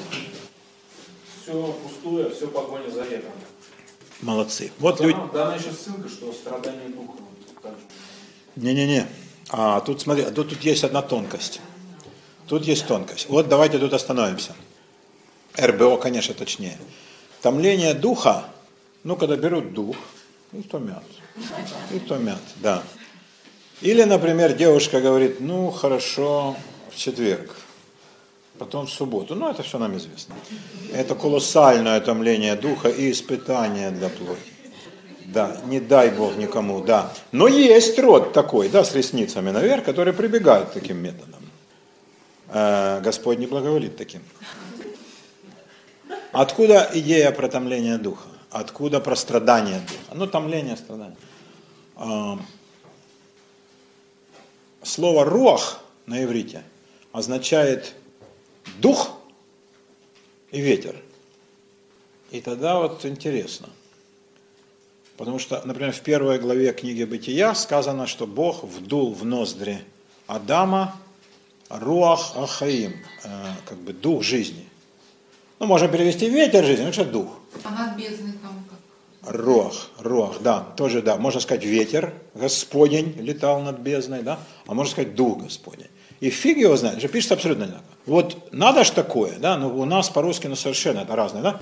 А, Но на иврите дух и ветер абсолютно одинаковые слова. Но это же автор, конечно, сделал специально. Вы что же думаете, он не мог подобрать слово? Ну, это смешно. Но и в русском тоже дух, здесь русский дух. Э, Нет, это русский дух, мы знаем, что такое. Да, это была Единая Россия, да, саперная рота не попала в баню, это русский дух, и там Русью пахнет, да. Но если их помыть, дух уйдет. Дух уйдет, да, это ничего страшного. Ну, мы были в армии, да, поэтому я знаю это все. А, нет, это не то. Ну, духовность. Святое, да. Духовно. Нет, у нас целомудрие. Нет, ничего себе мы пригрели на груди, да? А мы думали, это столб нашей духовности. Ну, а вот так, да, вот так живешь, живешь. А, не, послушайте. Ловля ветра звучит похоже на страдание духа. Но ловля ветра настолько красивее. Ну согласитесь. Абсолютно, ну, кто может поймать ветер? То есть томление духа, опять-таки, смотрите, суета, от суеты бывает, да, там трутся, да, и всякая такая бывает от суеты разные приятности. Вдруг раз, и уже восьмой месяц. Суета. От э, пара из уст ничего не бывает. Так и тут. От томления духа может человек создаст гениальную память. Откуда вы знаете? Да, или там, если, допустим, самоубьется. Это ужасно, но это поступок. Да? То есть возможны большие последствия от томления духа. А разве творцы не, не пребывают в состоянии страдающего духа? Что это за творец? Да, если он все время да, веселый. А от ловли ветра ничего не произойдет. Что, по-вашему, ближе духу авторского текста и его идеи? Ловля ветра, конечно. Ловля. Именно, да, ну погоня и особенно ловля. Потому что погоня, а вот это, этот настолько глуп, что он пытается еще и ловить. Да, вот он его авоськой, а потом вот плащом, а вот с очком давай попробуем, да? А, ловля ветра. Ну, гениальный образ абсолютно. Вот это гениальный образ. А томление духа, ну, это, ну, это оборот, и он неплохой, но не для этой книги и не в этом контексте. Поэтому, конечно, это ловля ветра. Первый, кто об этом сказал, Игорь Михайлович. И дальше, значит, эта идея, да, что вовсе не такое не томление духа, это ловля ветра. То есть занятие принципиально бессмысленное. Что он хочет нам сказать, автор? Ребята, все фигня. Что бы вы ни затеяли, это все фигня. Понимаете, вот это вот вы ловите ветер. Вы, а, ты хочешь выступить на Олимпиаде и получить золотую медаль. А ты что хочешь? Воспитать трех прекрасных детей. Сейчас он сдохнет. Да, а ты там построй дом. Что бы мы ни сказали, завоевать полмира. И что, потом все равно ты умрешь. Причем от дизентерии. И вот что бы мы ни сказали ему, о каких бы предприятиях, самых громадных, величественных и великолепных, он скажет, ребята, вы ловите ветер, вы ловите ветер. И это неубиенный аргумент. Почему? Потому что самое бессмысленное в нашей жизни, это то, что она конечна. Важен-то процесс. Это смотря когда. Всегда. В некоторых случаях, например, в любви, да. Э, процесс ухаживания и, например, э, делания детей великолепен, результат ужасен бывает. Уже зачем они эти короеды? А процесс ничего. Э, поэтому, да, бывает. Но э, тезис движения все, конечная цель ничто, легко им убивается, потому что движение твое не будет никогда вечным. Ты остановишься, как катушка по полу. Остановишься от трения. Любой человек остановится, да, и все. И вот конец жизни. И дальше, ну, и он тебя спрашивает с небес. И что теперь? Вот другая Ну, это другая, если принять реинкарнацию, которую он, разумеется, не принимает. Разумеет, больно, настолько не принимает. Не-не-не, все, труба, ты закончился. Вот это ты ловил ветер. Вся твоя жизнь это ловля ветра. Глубоко пессимистический парень. Кривое нельзя сделать прямым. И то, чего нет, того нельзя считать. Ну, немножко противоречит теоретической математике, но на обиходном уровне, безусловно, так. Кривое не может сделаться прямым. Ну, это о неизменности природы, да? Кстати, о неизменности природы. Я разговаривал в Риге, значит, вот латыши, русские, шведы, евреи, немцы, вот как они ведут себя в Латвии. Очень многонациональный такой вавилончик Рига – всю жизнь гордившийся своим таким духом. Мы не литовцы, мы там только католики, или там поляки, а мы нет. Мы всем пожалуйста. А эти, которые пожалуйста, они знаете, как себя ведут. Я говорю, вот чем отличаются потомки шведов, немцев, там, от потомков евреев и русских? И там, женщина Бригита, она вздохнула и говорит, они отличаются всем, потому что главная генетика. Еврей будет зарабатывать в любой ситуации. Моральные требования для него пустой звук. Все латыши закивали головами. Присутствующие евреи сделали морду ящиками и стали писать письма про Голокост. Я говорю, ну а шведы, немцы? Пытаются показать, что они аристократы до сих пор. А русские? А ну как тебе сказать? И что-то такое сказала по-латышски. И Илмарс, ну мужик, все-таки она дама, можно сказать фразу? Когда это под запись, ну что делать? Она говорит, русские почему-то непременно считают нужным насрать в лифте. Убийственная фраза. Я никогда не чувствовал себя, я же не русский, может, не замечали, но я почувствовал себя таким русопятом. Как, блин, это все, что можно сказать о носителях языка. Но это правда. Это правда. Вот я не знаю, что вот это генетика. Ну, конечно, не все сводится к этому, да, евреи не только зарабатывают, сейчас вы мне будете рассказывать. Шведы и немцы не только чванятся, а русские тоже знают, где что находится. Да? И помимо этого они пьют водку, там строят военные базы, поют в опере, ну ясно. Но как бы, да, вот выделяются три такие, пусть по случайной выборке.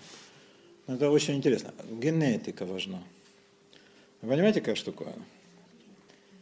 Кривое не может сделаться прямым. Ну вот не может. Немец не будет жить как индеец. Никогда. Ну то есть это исключено. Индеец не будет жить как европеец перечтите Шантарам, кстати, вы получите колоссальное удовольствие. Он толстый, но человек писал 13 лет в тюрьме после такой жизни, что я вообще не знаю, как Господь такой терпит. А, ну вот, вот он описывает Индию с любовью к ней, с искренне. Это ужас. Ужас, блин. Ну разве европейцы будут так жить? Да китайцы никогда так жить не будут. Они не могут просто, да, они умрут от таких условий. Индейцы нормально. Это генетика, и это надо признать. Кривое не может сделаться прямым.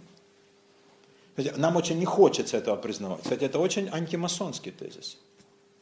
Антимасон... Кабала, например, возражала люто против этой фразы. Вообще, даже очень антикаббалистическая книга. Она говорит о том, что все неизменно. А мы же хотим тику нулям. А он говорит, ни хрена не выйдет, все ловля ветра. Да? Каббалисты очень спорили. Но вот реально, да? Без относительно. Ну, у меня симпатии, у вас просто, вы слышали. А реально, а что возразишь? Кривое не может сделаться прямым. Предлагаю вам подумать над этой жуткой фразой. Вспомнить немножко про Ригу. Как дела? Кривой не может сделаться прямым. Ну, ну, конечно. Но поэтому все разговоры, вот давайте мы сделаем институции, гражданское общество. У нас будет как в Европе. Нет, у нас все будет как в Америке. Никогда не будет. Но дело-то нужно. Не знаю, я не уверен. Вот выборы в арабских странах к чему привели? Они не, они не будут жить в условиях массачусетской демократии. Никогда. Там всегда к власти придут самые оголтелые фанатики. Все равно будет диктатура. Вот они изберут, через год будет гражданская война, как писал Лоуренс Аравийский, арабы предадутся любимому своему занятию, истреблению друг друга. И придет диктатор, который всех задушит, заглушит, задавит, и опять будет диктатура. Только так они могут, такой парадигме. А им пытаются англосаксонскую демократию. Но они не будут жить, как англосаксы. Кривое нельзя, они не хуже. Кривое не хуже прямого, оно другое. Оно, но почему надо его ломать? Вот это я не понимаю. Европейская ментальность это для меня самый непонятный пункт. Нафига ты выпрямляешь? Ты что ломаешь? Ну вот оно такое кривое, так прими его таким. Да вот оно изогнуто. Почему все должно быть прямое, как у тебя? Вот это, мне кажется, глубочайшая ошибка, да? Мировоззренческая, фундаментальная. Вы понимаете меня? Смотрите, мы перешли с вами с этой фигни всей, да, с притч, на очень серьезные дела. А вы же устали, но надо потерпеть. Страдания очищают. Да, я вижу, как лик Алюни, просто он сияет, как вот на иконах, да. Да. Хорошо идем, хорошо. Потому что тут нельзя быстрее. 16. Говорил я сердцем моим так. Вот, я возвеличился и приобрел мудрости больше всех, которые были прежде меня над Иерусалимом. И сердце мое видело много мудрости и знания. Это не скромно, но и что? Ну, человек говорит нам факт, о том, что да, ребята, значит, вы имеете в виду, что я был самый умный и образованный. И как бы круче меня никого не было. Кстати, с Игорь Михайловича, как бы прах мы потревожили, он всегда говорил, он говорил, давайте мы не будем начинать спор, потому что у него была любимая фраза, времени у каждого из живущих в обрез, а у меня прежде всего, он же был пожилой к тому времени, поэтому э, возражения дилетантов и полузнаек я не буду рассматривать. Э, Корчагина Мороза разве интересует? Да? Знаете это выражение? Что не колышет Корчагина Мороза. Вот он так. Да, я был круче всех в Иерусалиме. И предал я сердце мое тому, чтобы познать мудрость и познать безумие и глупость. Узнал я, что и это томление духа, ловля ветра. И тут идет страшная фраза, которая вошла в международный фольклор, ее затерли. Но мы вдумаемся, потому что во многой мудрости много печали. И кто умножает познание, умножает скорбь. Вот тейна. Вот, а как же просвещение? А я ему спел такой восторженный гимн. А что мне говорит Соломон? Напрасно трудились петь гимна. Лучше не пропустили возможности промолчать. А что так радуетесь распространению просвещения и мудрости, уважаемый, говорит он мне. Слово уважаемый только из вежливости. А что, кто-то стал счастливее от этого? А думаю, нет. Потому что во многой мудрости много печали. Самый счастливый это ребенок и дурак. Юродивый. Юродивый. Кто вечно весел, то твердо Тут да, это безусловно. А юродивый от э, урода урода, врода на старославянском, на польском, на украинском красота. Юродивый подлинно красив, ибо он дурачок. Он в простоте своей, не в простоте сердца, а в простоте воспринимает весь мир. А мы тщимся. И у нас несчастье, потому что мы увеличиваем мудрость. Она стремится к простоте. А мы, получается, все не так. С его точки зрения мы делаем все не так. Я помните, вам чертил тут Зенонов парадокс? Да? Ну, вы помните, да? Маленький круг, который знают ученики, большой, который знает учитель, а то, что вне кругов, не познано ни им, э, ни ими, и у кого граница с непознанным больше, естественно, учителя, поэтому учитель больше сомневается. Не сомневается только дурак. Вот он счастливый.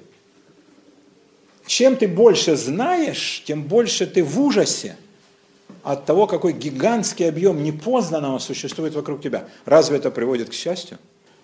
Ну, никак не объективно, да? То есть ты понимаешь всю колоссальную относительность тех знаний, которые, ну да, по сравнению с соседями по подъезду, вот, и даже там с коллегами по кафедре, ты молодец. Ну и что? И что? Да, и тут ты понимаешь, да, что есть какие вот Ньютон, Альберт Великий, Эйнштейн, и они не знали всего. И как же это их, наверное, тяготило? Ну, никак не меньше, чем тебя. И что, стал ты счастливее? А то, что ты узнал. Ну, во-первых, есть чудная пословица. Ослик был сегодня зол. Он узнал, что он... Ну. Во-вторых, ребенок узнает о том, что он помрет. И папа, мама помрут. Это страшная травма. Страшно. А между тем помрут. Ну, что тут сделаешь? Но кто от этого знания стал счастливее? Кто? То есть знания, они могут прибавлять власти над людьми, над природой, да? Э, понимание процесса в мире, если это ставить как самоцель, ну, вот, например, как Каббала. Но счастья они точно не дают. Счастья они точно не дают. И во многой мудрости много печали. Умножающий познание умножает скорбь. Хотя бы потому, что человеку, ну не будем брать дурака, да, или невежду, который точка, да, на, этой, на, на схеме Зенона, помните? У всех какой-то кружок с каким-то диаметром, да? И вот в этот диаметр у человека вмещается все его представления, ему все объяснили. У него сложилась картина мира. Например, почему мы плохо живем? Потому что американка гадит. Да? Что может спасти? Национальный лидер. Как устроен мир? Господь сверху смотрит и бросает пятаки. Конфетки праведникам и эти э, льдины за пазуху грешникам. Прикосновение к определенным деревяшкам, ниткам, железкам может спасти. И в его мире все стабильно. И он стоит на двух ногах, и он уверенно смотрит в будущее, он тебе объясняет с позиции, ну ты же понимаешь, да, я тебе сейчас все расскажу. И тут ему говорят, а вы знаете, все не так. Но говорит кто-то, которому он вдруг, к своему несчастью, проникся доверием. и у него рушится вся мировоззренческая система. Ну, с другой стороны, если ты обладаешь знаниями в какой-то ситуации, да, руководствовать этими знаниями, руководствуясь ими, ведешь себя правильно, делаешь какие-то правильные поступки, чтобы ты твердо Это правда. Это приятно. Если, да, он об успехе еще скажет, что вы не переживайте. Он вам об успехе все объяснит. То есть он уже все... У, давно. Причем успех у него был такой, что это дай Бог нам всем. А, Вот, он все про успех скажет. А, Это вот кстати, как бы один из таких аргументов, который он первый рассматривает. А, Понимаете, вот мы делали мы человека счастливее тем, что мы рассказали ему, ты знаешь, вот мир гораздо сложнее, чем твоя трехкопеечная схема. Не знаю. Вот я это вижу, видел, да, перед, на, на моих глазах произошло развенчание советской доктрины. Не только же рухнул Совдеп, но идеология вся была затоптана. Я ее ненавидел всей душой. Редко можно было найти человека, который в здравом уме находясь, так ненавидел этот строй, эту, эту государство, эту систему. Не страну, конечно, не народ, а государство и систему. Но я видел, какие ломки происходят у людей. Ну, буквально ломки, как у наркоманов. Э, Первый пример был мой папа, у которого весь мир рухнул. И он мне говорил, ну вот от чего вы? Он понимал так, что я был среди тех, кто сделал революцию. Он вообще хорошо думал о сыне. Я там э, говорю Горбачеву, он говорит, как ты сказал? Все пишет. Да, значит, вот я был среди тех, кто сейчас руководит процессом. Вот вы чего добились? Того, что жизнь э, наша кажется бессмысленной, наша, он имел в виду все, как бы сказать, он очень искусственно объединял, разных людей совершенно, из разных возрастных и социальных групп. Ну, я, ну, объективно же это так, пап. Ну, вот посмотри внимательно, да? Ну, я ему приводил хрестоматийное сравнение, да, и день и ночь перед нами солнце ходит. Но этого не убеждало. Он говорит, я жил, у меня была цель. Что мне делать теперь? Сказать, что вся моя жизнь ошибка и позор? Вы взяли обоссраны. Все то, чему я поклонялся, чему я служил, за что я проливал кровь. И вы хотите, чтобы я был счастлив от процесса постижения? Это тоже интересный, я вам скажу, аргумент. Так разве он один такой? Миллионы. Миллионы. Причем папаня мой, ну, был относительно образованный человек. И, ну, как мне казалось, ну, может, я льщу папе, э, сильно не глупый. Есть гораздо глупее, объективно. Гораздо глупее куда менее образованный. А им каково? Все же рухнуло. И они в каком оказались положении? Объективно так и есть, да. Святим сказали, это был ужасный строй. Это было чудовищное государство. Это была Вавилонская башня. Но никто из них счастливее не стал. Многие мечтают о возвращении, это, конечно, никогда не будет, это же мама ради меня обратно, но они это не понимают. Для них жизнь утратила смысл. Мировоззренческие основы бытия поколебались. Хорошо, а критический склад ума, который, так сказать, как-то позволяет там говорить о том, что эти мировоззренческие основы не совсем верны, потому Но что дальше, сказать, они, наверное, рассуждали так, но их воспитали, как вот харидимные, да? Папаню воспитали, он, ну, нельзя сказать, что у него же был такой сильно критический ум. А, но вот он был убежден, Обычное советское воспитание. э, ну, может быть, не совсем обычное. Он там закончил какой-то институт марксизма, ленинизма, преподавал там, да? И он так полагал, что он-то знает мудрость мира. Он даже читал Маркса, ну, не «Капитал», конечно, но какие-то там статейки, да? Энгельса. И он так понимал, что вот он мудрость мира постиг. Вот кто правый, да? А все остальное, это, конечно, ерунда. Поэтому у него был на это э, ответ. Все остальные, ну, враги или ошибаются. А мы правы. Да, мы правы. А оказалось, это фигня, да, и теория совершенно идиотская и бессмысленная, кровавая, которая вовлекла миллионы, десятки миллионов людей в жуткую мясорубку, погубила практически богатейшую страну. Но ведь многие э, как бы смогли это принять и э, пройти. Многие, Ира, да, к счастью, это показывает жизнеспособность народа. Да? Многие. Я бы еще могу себе представить, там в, э, в 20-е годы, так сказать, были энтузиасты, да, которые поверили в эту историю, так сказать, и, и, и как-то вот. Но потом тоже стало понятно всем, что это все. Нет, Андрей, вы ошибаетесь. Жизнь совершенно Вы ошибаетесь. В 20-х как раз энтузиастов было очень мало, потому что были люди, которые были воспитаны в совершенно других понятиях. Были крестьяне, которые ходили в церковь, И когда для них там э, вдруг рушили, они говорили, вы что Я- происходит? Я, я- нет, ему, я готов поверить в то, что были люди, которые в это верили, потому что не знали, чем это закончится. А потом, когда увидели, что, во что это вылилось, ну, А они не, не хотели верить, не хотели верить, они не, чит- они не читали никакого Солженицына, говорят, что все это выдумка, это все проплачено, а, естественно. то есть они не видели разницы между тем, что говорят в телевизоре, и тем, что происходит. э, А, про репрессии не говорил никто. Про растущее благосостояние говорили, говорили, но э, идея была какая? У нас, вот у нас хреново, но есть же места, где хорошо. У нас начальство идиоты. Это э, очень слабая э, точка зрения, которая не делает чести их критическому уму. Но очень многие рассуждали так. Кроме того, идея давала людям перспективу. Они понимали, ради чего жили. Они могли смеяться над словами Хрущева, там нынешнее поколение будет жить при коммунизме.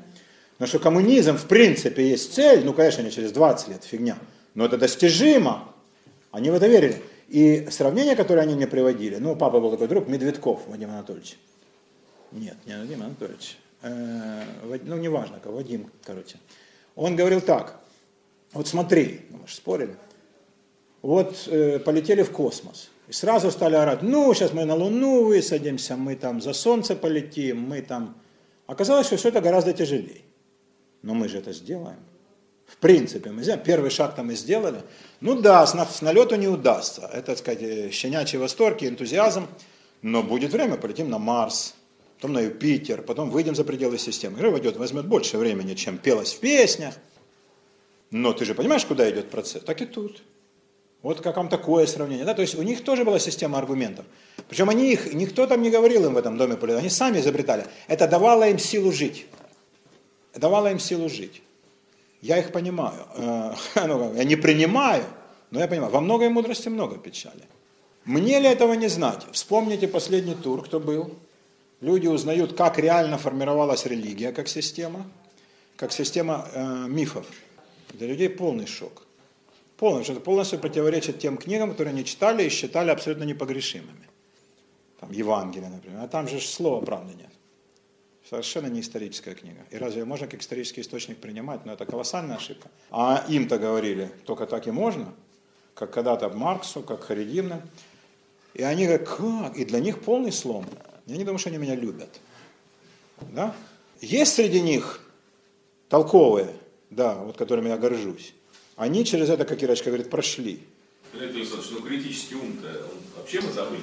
Андрюша, он гораздо в меньшей степени свойствен народу, чем вы думаете. Вы льстите человечеству.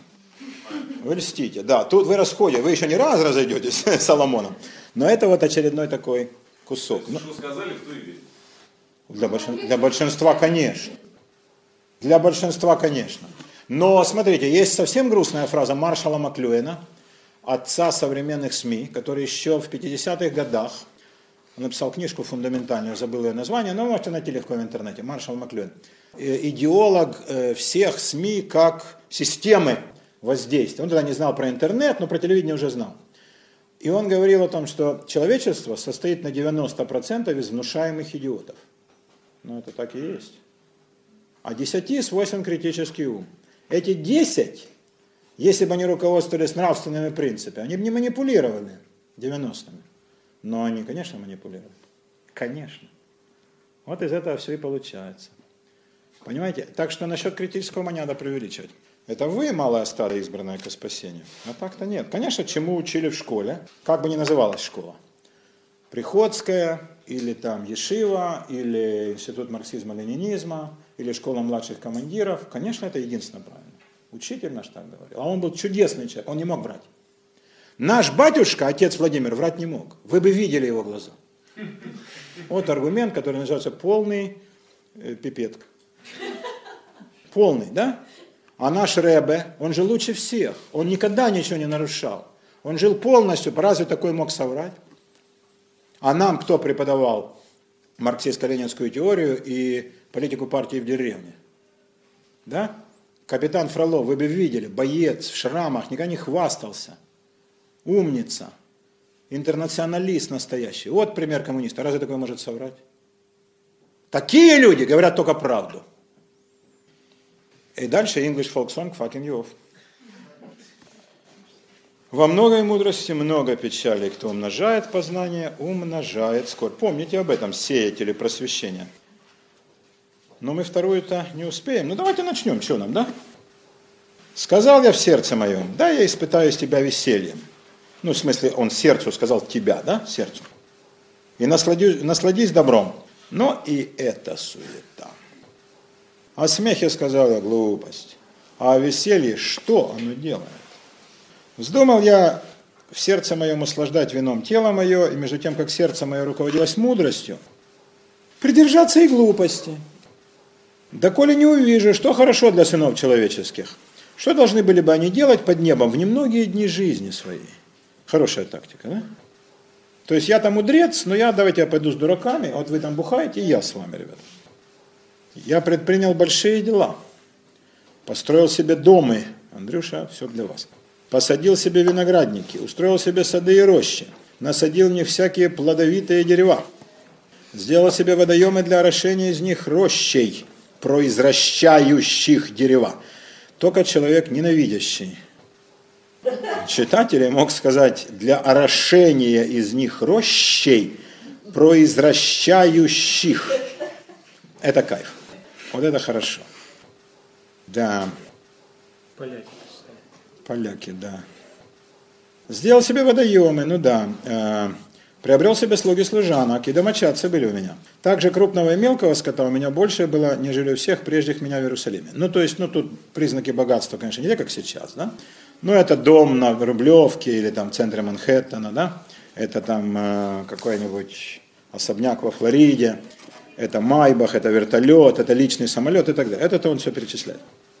Собрал себе серебра и золота и драгоценностей от царей и областей. Завел у себя певцов и певиц. И услаждения сынов человеческих разные музыкальные орудия. Как истинный еврей, он любил музыку. Разные музыкальные орудия.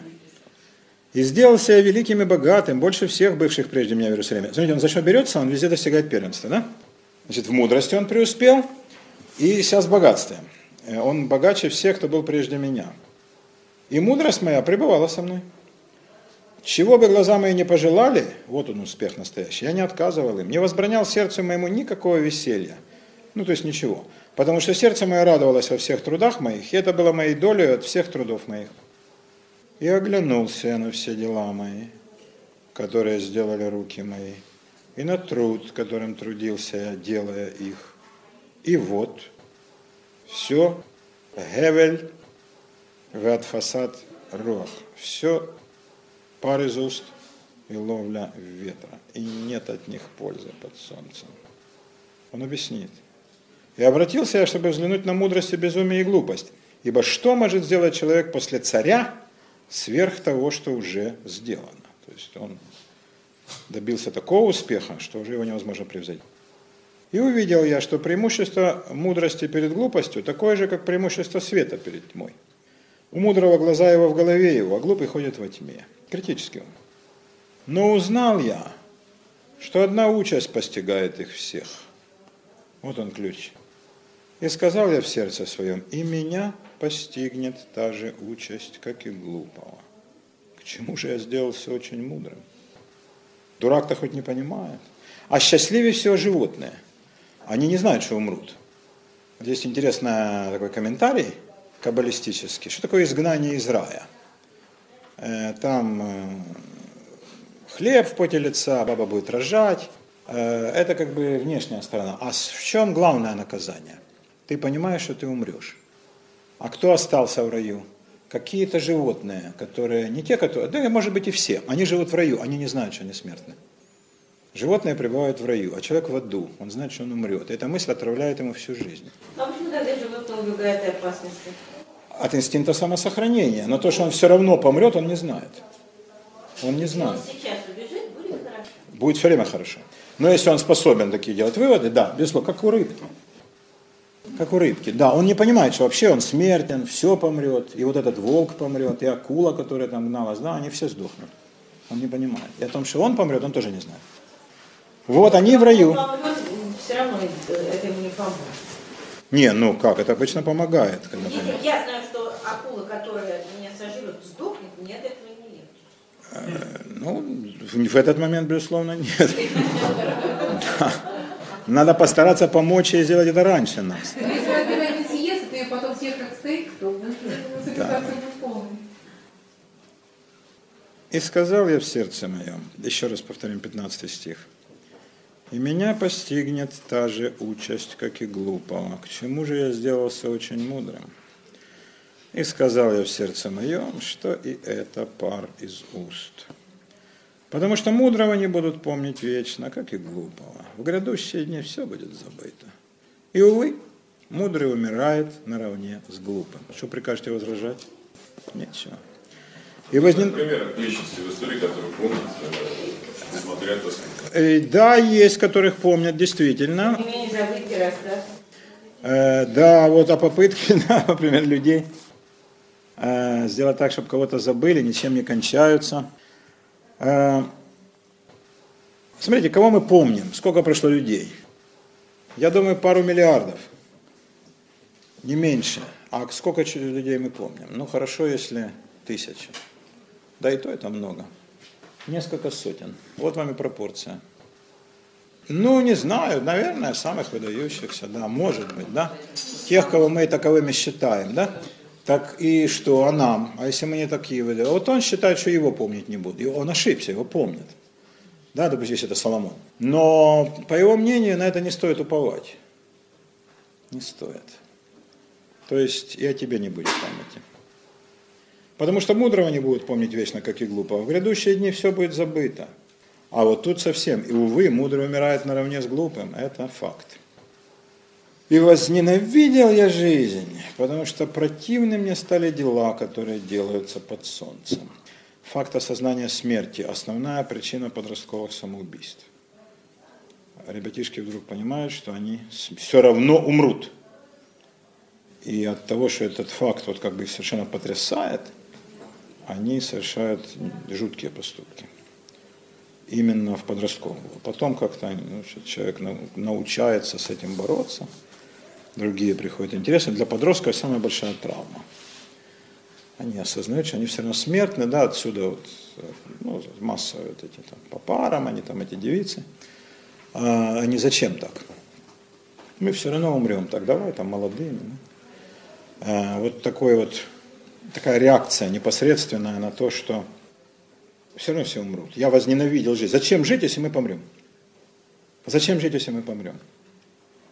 И возненавидел я весь труд мой, которым трудился под солнцем, потому что должен оставить его человеку, который будет после меня. Это насчет успеха тоже. И кто знает, мудрый ли он будет или глупый. А он будет распоряжаться всем трудом моим которым я трудился и которым показал себя мудрым под солнцем. И это пар из уст. Ну, тут говорят, ну, дети, наши дети, сколько мы знаем детей, которые все расфукивали, все пускали по ветру. Ну, например, да. Но мы знаем тысячу, да, миллионы примеров, когда природа отдыхала на э, детях. Больше того, у очень успешных людей, особенно у self-made менов, у богатеев, у людей шоу-бизнеса, у политических деятелей, у военных, у них дети растут в атмосфере э, заброшенности, от них откупаются подарками, они становятся наркоманами, пьяницами, извращенцами и очень быстро уходят. Поэтому, а вот человек думает, я оставлю все сыну, я ему дал такое образование, ему это нафиг не нужно. Он же не пробивался с нуля, он не, не, не жил на чердаке. Да, он не считал 15 центов, чтобы растянуть на неделю. Да, сколько купить булочек, да, и сколько э, Кока-Колы, чтобы хватило. Ему все осталось готовым, он не ценит этого ничего, и он все просадит. Все.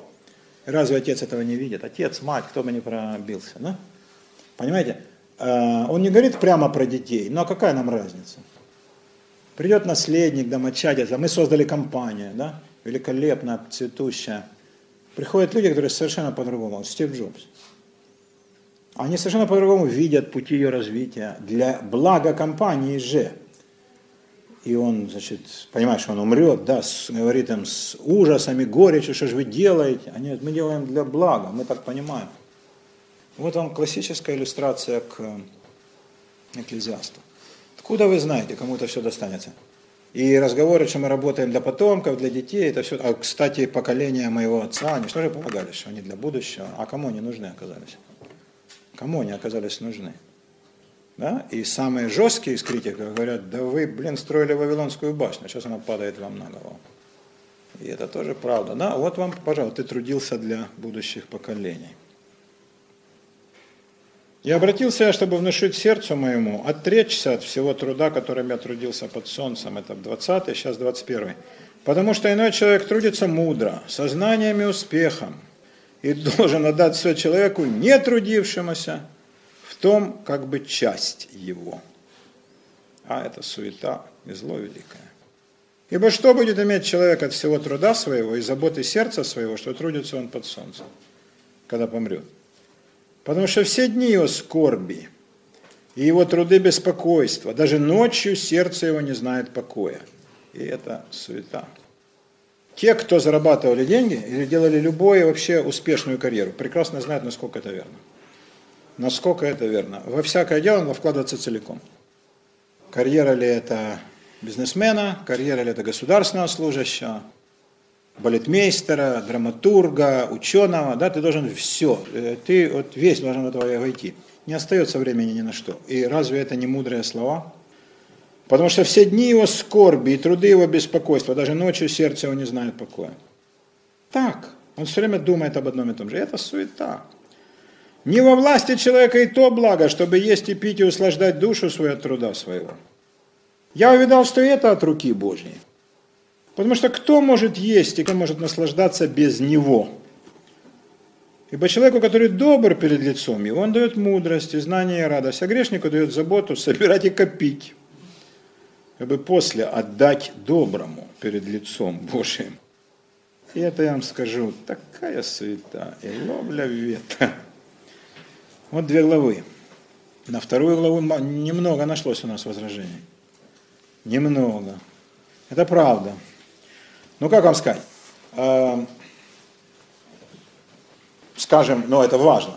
Э, читать уже не будем, а просто мне важно сказать вам, да, внедрить ваше угасающее сознание, да, одну э, интересную мысль. Может быть, и не хитрую, но важную. Ну а какое противоядие против этой идеи? Если все как бы, все барахло, все ничего не стоит. Что может э, противопоставить? Ни одна религия ничего против этого не возразит. Ну ничего. Скажет, а в конце ты спасешься. А он скажет, а может не спасусь. Да. И нафига мне трудиться? Я буду сидеть, жевать бетель, как в Индии, сплевывать кровавой слюной. Нахрена мне уродоваться? Как в анекдоте, да? Вот если бы ты негр струсил бананы, ты бы их продал, и потом бы сидел бы под пальмой. Так я и так сижу. Зачем все это, да? Зачем? Э, какая может быть доктрина, возражающая этому печальному и пессимистическому мировоззрению? Из тех, которых, что, Леша? Мне что кажется, общий никакой. Это человек в индивидуальном порядке решает, как ему действовать. Он Нет. может пойти путь э, от, э, вот как вы рассказали историю, да, вот пальмы там, или вот, вот целый путь, либо просто ничего не делать, все то же самое. Это так. Это будет качество его жизни. Да, это правда. Но еще неизвестно, кто счастливее, бедняк, тот же фильм Шантарам, да, или а тот, кто бьется. человека. Это правда. Тут вы совершенно правы. Это индивидуальный выбор, э, но есть доктрина, которая не отрицает индивидуального выбора, вот как раз Каббала, говорит о том, что такое, э, ну скажем так, противоядие существует. Это идея, что ты не просто работаешь, а ты э, улучшаешь мир во славу Божию. Вот ты делаешь тикун улам. Ты Это Каббала. это Каббала. Ты улучшаешь мир. И Бог избрал тебя как соратника. Да, ты живешь временно, а Он вечно, но у тебя есть доля в этом гигантском труде. Такая, какую ты захочешь взять. Это твой, можешь вообще ничего не брать. Да, так вот сидеть и э, плеваться. А можешь взять большую, э, как ты захочешь. Но это единственная доктрина, которую я знаю, которая этому может противостоять.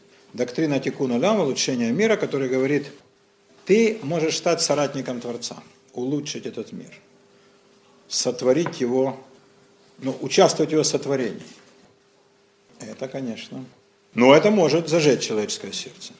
безусловно. А все остальные аргументы, против всех этих делов, которые он тут говорит, я не вижу ничего, чтобы можно было а, противопоставить, потому что действительно и дети, мы это видели, и наследники, да, и бывшие твои соратники по компании ли, или по революционной стране, посмотрите, что сделали, да, с э, теми, кто делал революцию. В эти дни годовщина так называемого э, съезда расстрелянных, он же съезд победителей, 34 год. Они были так рады, так довольны собой, такие морды на фотографии. Через три года вот, из 71 человека члена ЦК 50 грохнули. Еще трое покончили якобы самоубийством. Неплохо. Вот вам пример. Да, а они-то думали, ну как, а вот их-то как раз и сожрал этот вот э, революционный дракон. Э, поэтому он прав. Ну, я просто хотел, можно, да, еще сказать? Ну, давайте. Все-таки э, конечное, безусловно, все бессмысленно, да, в конце, ну, если придерживаться. То есть это реально состояние дел. Но смотря как на это смотреть, важно, что, что человек испытывает в процессе этого, в самом лучшем смысле этого слова. Вот, да, но вот эти вот 10 лет построения компании, или 10 лет написания чего-то, те эмоции, которые ты испытываешь, что качество жизни, вот это важно. Да, пускай это в конце все уйдет, как и все, все уходит. Но вот мы же живем для того, чтобы жить. И вот это важно, на мой взгляд. Э, ну, Поэтому это, есть такая точка, но она, по-моему, не, не очень сильная. Не очень сильная. Какой смысл делать, если ты знаешь, что это все равно все обрушится? Ну, просто не думать об этом. Из песка замки. Ну это же дети. Это дети. Это дети. Мы ему подобляемся. И наши строения все тоже из песка выходят. Ну так тогда кто мы такие есть? И далеко ли мы от детей ушли? Процесс, вещь неплохая, но если мы, так сказать, ради процесса не видим результата, то кто мы? Ведь кто же мы дети? А там что будет? Не, ну что еще будет? Нам ясно, что будет. Все сдохнем, Леша. Вы даже не сомневайтесь. Все точно сдохнем. Да, и этот факт, он, конечно, перечеркивает для подавляющего большинства людей всякий позитив, который люди могут по дороге к могиле сделать. Ну, кто, кто что. И единственное, по-моему, что может, мне так кажется, этому противостоять, это как раз идея, что ты не один. А, тебя, э, э, в твоей жизни есть цель и смысл. Бог тебе это указал. Если ну, должен поверить в это. А, и этот цель и смысл – это улучшение мира. И ты соратник Творца. А что входит в улучшение мира? Воспитание детей входит? Э, ну, не знаю. Я думаю, что входит, конечно, но не первым а, номером. Мир надо улучшать, начиная с его лучшей и прекраснейшей части. Да. Вот. Ну и потом потихонечку, потихонечку, там, например, во дворе убрать мусор да, перед тем, как там зачинать детей, от которых, как известно, одно расстройство, да. А, это многообразное понятие. Кому что Бог дал по руке, да, э, кому что дал. Но важно осознать миссию свою и ее осуществлять. Вот так говорит Кавала. И, по-моему, это единственное позитивное учение, которое может вот этой разрушительной совершенно э, философии противостоять. Потому что иначе ему ничего не возразишь. Стыдно все помрут. Нет, ну так самое главное же, это же наша миссия, правильно же? Мы же о миссии говорим. Так, это если вы, вы Сергей? Вы Дмитрий? Да. А, то есть мы же запрограммированы полностью. То есть человек, кто думает, что он свободен, это глубокое. Нет, нет, нет. Вот тут как раз Кабала полагает, что вы заблуждаетесь. Нет. Нет, нет, нет. состоянием каждая нация, она запрограммирована по-своему. Не, не, не, никто не запрограммирован. Каждый может выбрать себе путь, тут я согласен с Алексеем, а с вами нет. Это не кажется, так и есть. Кабала на этом абсолютно настаивает. Сейчас вот с ним одержали, отделим эти самые, как цыгане сейчас стали. Мы же не станем, потому что мы же, у нас есть внутренние какие-то рамки, есть внутренние... Какая одежда, Бог с вами. Э, э, вы поиграем в генерала Карбышева. Не в этом дело. Послушайте, Дмитрий. Э, не в этом дело. Миссия э, как раз говорит о том, что не все запрограммировано. То есть э, есть вещи четко заданные константы человеческого бытия. Если мы уже родились, то мы уже назад не пройдем. Факт рождения мы не можем уже отменить. Нам бы, может, хотелось не рождаться, но все равно придется жить. А, и придется умереть. Вот это две вещи абсолютно обязательно. Все, что между ними, ничего не запрограммировано, все в наших руках. Это мнимо. Это не мнимо, это так и есть. И любой из нас выбирает. Что ж тут мнимого? больше, кто родился в Индии, а кто родился, предположим, ну, в Москве. Это, из Москвы в Индию а это правда. Из Москвы в Индию, из Индии в Америку, ну, в Москву меньше, но есть, кстати говоря, и в Москву. А человек может выбрать. Кстати, почему Каббала так э, активно возражает индийской традиции?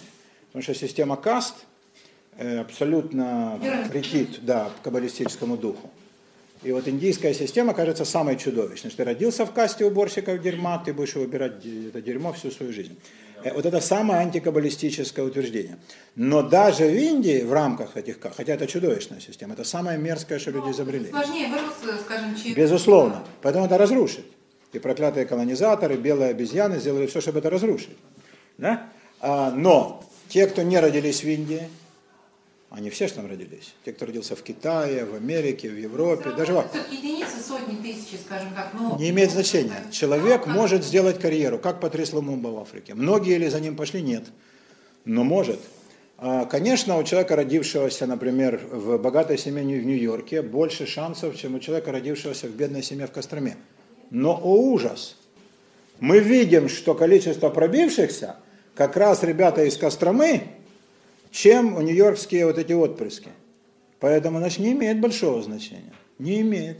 Хотя формально, да, он же должен, у него такой гандикап, да, а вот нифига, его легко опережает тот, у кого есть амбиции. Поэтому нет ничего, э, ничего не запрограммированного, кроме того, что мы родились и умрем. Вот это точно запрограммировано. Но как мы будем жить, какой образ жизни мы выберем, выберем ли мы путь учебы и мудрости или невежества и глупости – какую религию, а выбирая религию, человек выбирает судьбу, это понятно, да? Что выбирающий православие, понятно, куда пойдет, а выбирающий индуизм еще дальше. А, скажем, выбирающий там католицизм пойдет совершенно не туда, да? Или там буддизм, да, выбирающий кабалу, как считает кабала, вы выйдет на свет. То есть ты, выбирая религию, выбираешь судьбу. Э, ты выбираешь, э, если говорить о мужчинах, жену. Если говорить о женщинах, ты выбираешь остаться ли девственницей, почему нет? уйти в монастырь или жить как мать Тереза, или выйти замуж. Рожать, не рожать этих самых детей. Да, давать им образование, не давать. Кем их вырастить? Э, огромное количество возможностей перед нами. Уехать с родины или остаться там. Где родился, там пригодился, или я иду туда, где успех и где самореализация. Куча возможностей у всех, даже в Саудепии при ее э, вот этих железных тисках эти возможности были. Сейчас они, ну, практически такие, как в любой, в России, в любой э, нормальной стране, в любой. А, поэтому, смотрите, далеко не так все плохо, и запрограммированности нет, Дмитрий. Тут вы принципиально ошибаетесь. Я, к сожалению... Я считаю, что не так, потому что вы, если вы не запрограммированы... Что я? Вы не можете написать стихи, как Пушкин. Попробуйте напишите. Если вы говорите, вы свободный человек, вот сядьте и напишите. При чем? Не получается. Это, что А? Это совершенно не, не к тому. Потому что это ваша сущность. Дима, ну какая сущность? Я вам говорю о синем, а вы мне говорите о мягком. Ну мы никогда не договоримся, да? У вас есть рамки определенные. У всех есть рамки. Я вам говорю, это рамки хронологические. Я, да, я не напишу стихи, как Пушкин. Я могу написать роман, как я. И я не напишу стихи. Вы знаете, да, мне кажется, да. Вот тут вы правы. Вот это единственный пункт, с которым я с вами согласен. Но дело не в этом. Вы понимаете, мы э, говорим с вами в разных плоскостях. Я спрашиваю, сколько километров от Москвы до Питера. Вы говорите э, круглый. Ну, это разные вещи, да? То есть это, вы говорите это именно так. Э, какие рамки? У всех есть людей свои дарования и свои минусы. Кому-то Бог дает больше единицам. Если я буду страдать, что я со своей фигурой не попаду в большой театр, так я так всю жизнь буду страдать. У меня зато другие преимущества. Моя сущность, это не то, что я не могу писать как Пушкин и танцевать как Цискоридзе. Моя сущность в другом, и ваша. И она гораздо э, богаче того, что, может быть, кому-то кажется со стороны. И вот здесь полная свобода воли. Вы можете реализовать ваши возможности, а можете говорить, если я как Пушкина не напишу, хрен ли мне уродоваться. Можно и так сказать, да? Вот, вот. есть мнение, что вы полностью запрограммированы от начала до конца. Я вам уже ответил, ответил на этот вопрос, мы идем по кругу. Нет, э, я с этим совершенно не согласен. Вы можете доказать. Не, ну почему? Потому что я не могу сыграть на виолончели, у меня нет музыкальных слов. Но я сделала прекрасно с алтарем. Конечно, это вопрос личного отношения к происходящему. Это вопрос... Как относиться, как да. можно жить так, можно жить так. Это, каждый будет прав. Это вопрос личного выбора. Все. А, смотрите, давайте подводить итог. Э, Дмитрий, прием, который вы прибегаете в полемике, это передергивание. Там мы никогда не договоримся. А, потому что вы подменяете тезис. Э, и так, так сказать, э, ничего доказать нельзя человеку, который не хочет, чтобы ему доказали. Это понятно. А, поэтому тут нет смысла спорить. Да, ну конечно. Ну конечно. Поэтому я вам советую прислушаться к последней реплике Алексея, У нас как-то получилось, да, два мужика солируют. Алексей сказал, что все вопрос личного выбора, и вот с этим я полностью согласен, и хотел бы, чтобы вы обратили на эти слова внимание. Вот все вопрос личного выбора. Вопрос свободы воли, который Бог дал человеку. Вопрос свободы воли. А, при том, что мы понимаем относительность всего того, что нам дано, и наших дарований, и наших успехов, которых мы добьемся, да, а, и, так сказать, там, богатств, которых мы накопим, и детей, которых мы вырастим, и всего. Но тем не менее, тем не менее. То есть тут есть два аспекта. Один, можно сказать, я верю, что Господь избрал меня соратником своего дела. Я осуществляю свою миссию. Я должен понять, в чем именно моя, и осуществлять ее как можно лучше. А вовсе не завидовать Цискоридзе и Пушкину. Причем у меня есть моя, я живу свою жизнь, а не пушкинскую. Я живу свою жизнь. И важно не жить чужую, как говорил, кстати, Стив Джобс. Вы доказываете, что вы живете свою жизнь, а не пушкинскую, потому что вам ее дали. Вот. И то, что будет завтра, уже все прописано. Ну хорошо. Для кого прописано, тот пусть и живет по прописанному. Не, если бы так думал Пушкин, он бы стихов не написал. Пушкин, Пушкин, да. Не-не-не, вот именно так. Если бы он считал, что он ограничен, он бы написал. В совке была такая тема. Есть мнение. Есть мнение, да. Хорошо. А, еще был вопрос, а чье мнение? Кого надо, того мнение. Давайте я вам прочту стишок, чтобы разрядить ситуацию. А, у всех есть право на мнение, разумеется. Нельзя доказать человека, который не хочет, чтобы ему доказали. И э, невозможно говорить с человеком, который на ходу подменяет тезисы. Но у вас есть, как и у всех сидящих тут, и вообще у всех живущих на свете, право на свое мнение. И если вы полагаете, что все предопределено, живите по правилам, что все предопределено. Каждый живет в том мире, который сам себя создает, это вопрос личного выбора. Вот с этим я согласен, да. Но что делать человека, который говорит, я не могу поверить. Вот я не верю в эти ваши каббалистические дела. И, значит, и в Бога мне тяжело, и насчет того, что у Бога насчет меня особый промысел. Я не могу в это поверить. А мне как быть? Но я понимаю, что все фигня, меня так безумно огорчает, прямо некоторых, да, до расстройств э, психических. А по этому поводу стихотворение, я его прочту, это тоже выход. Там нет каббалистических высот, а есть такая лирика.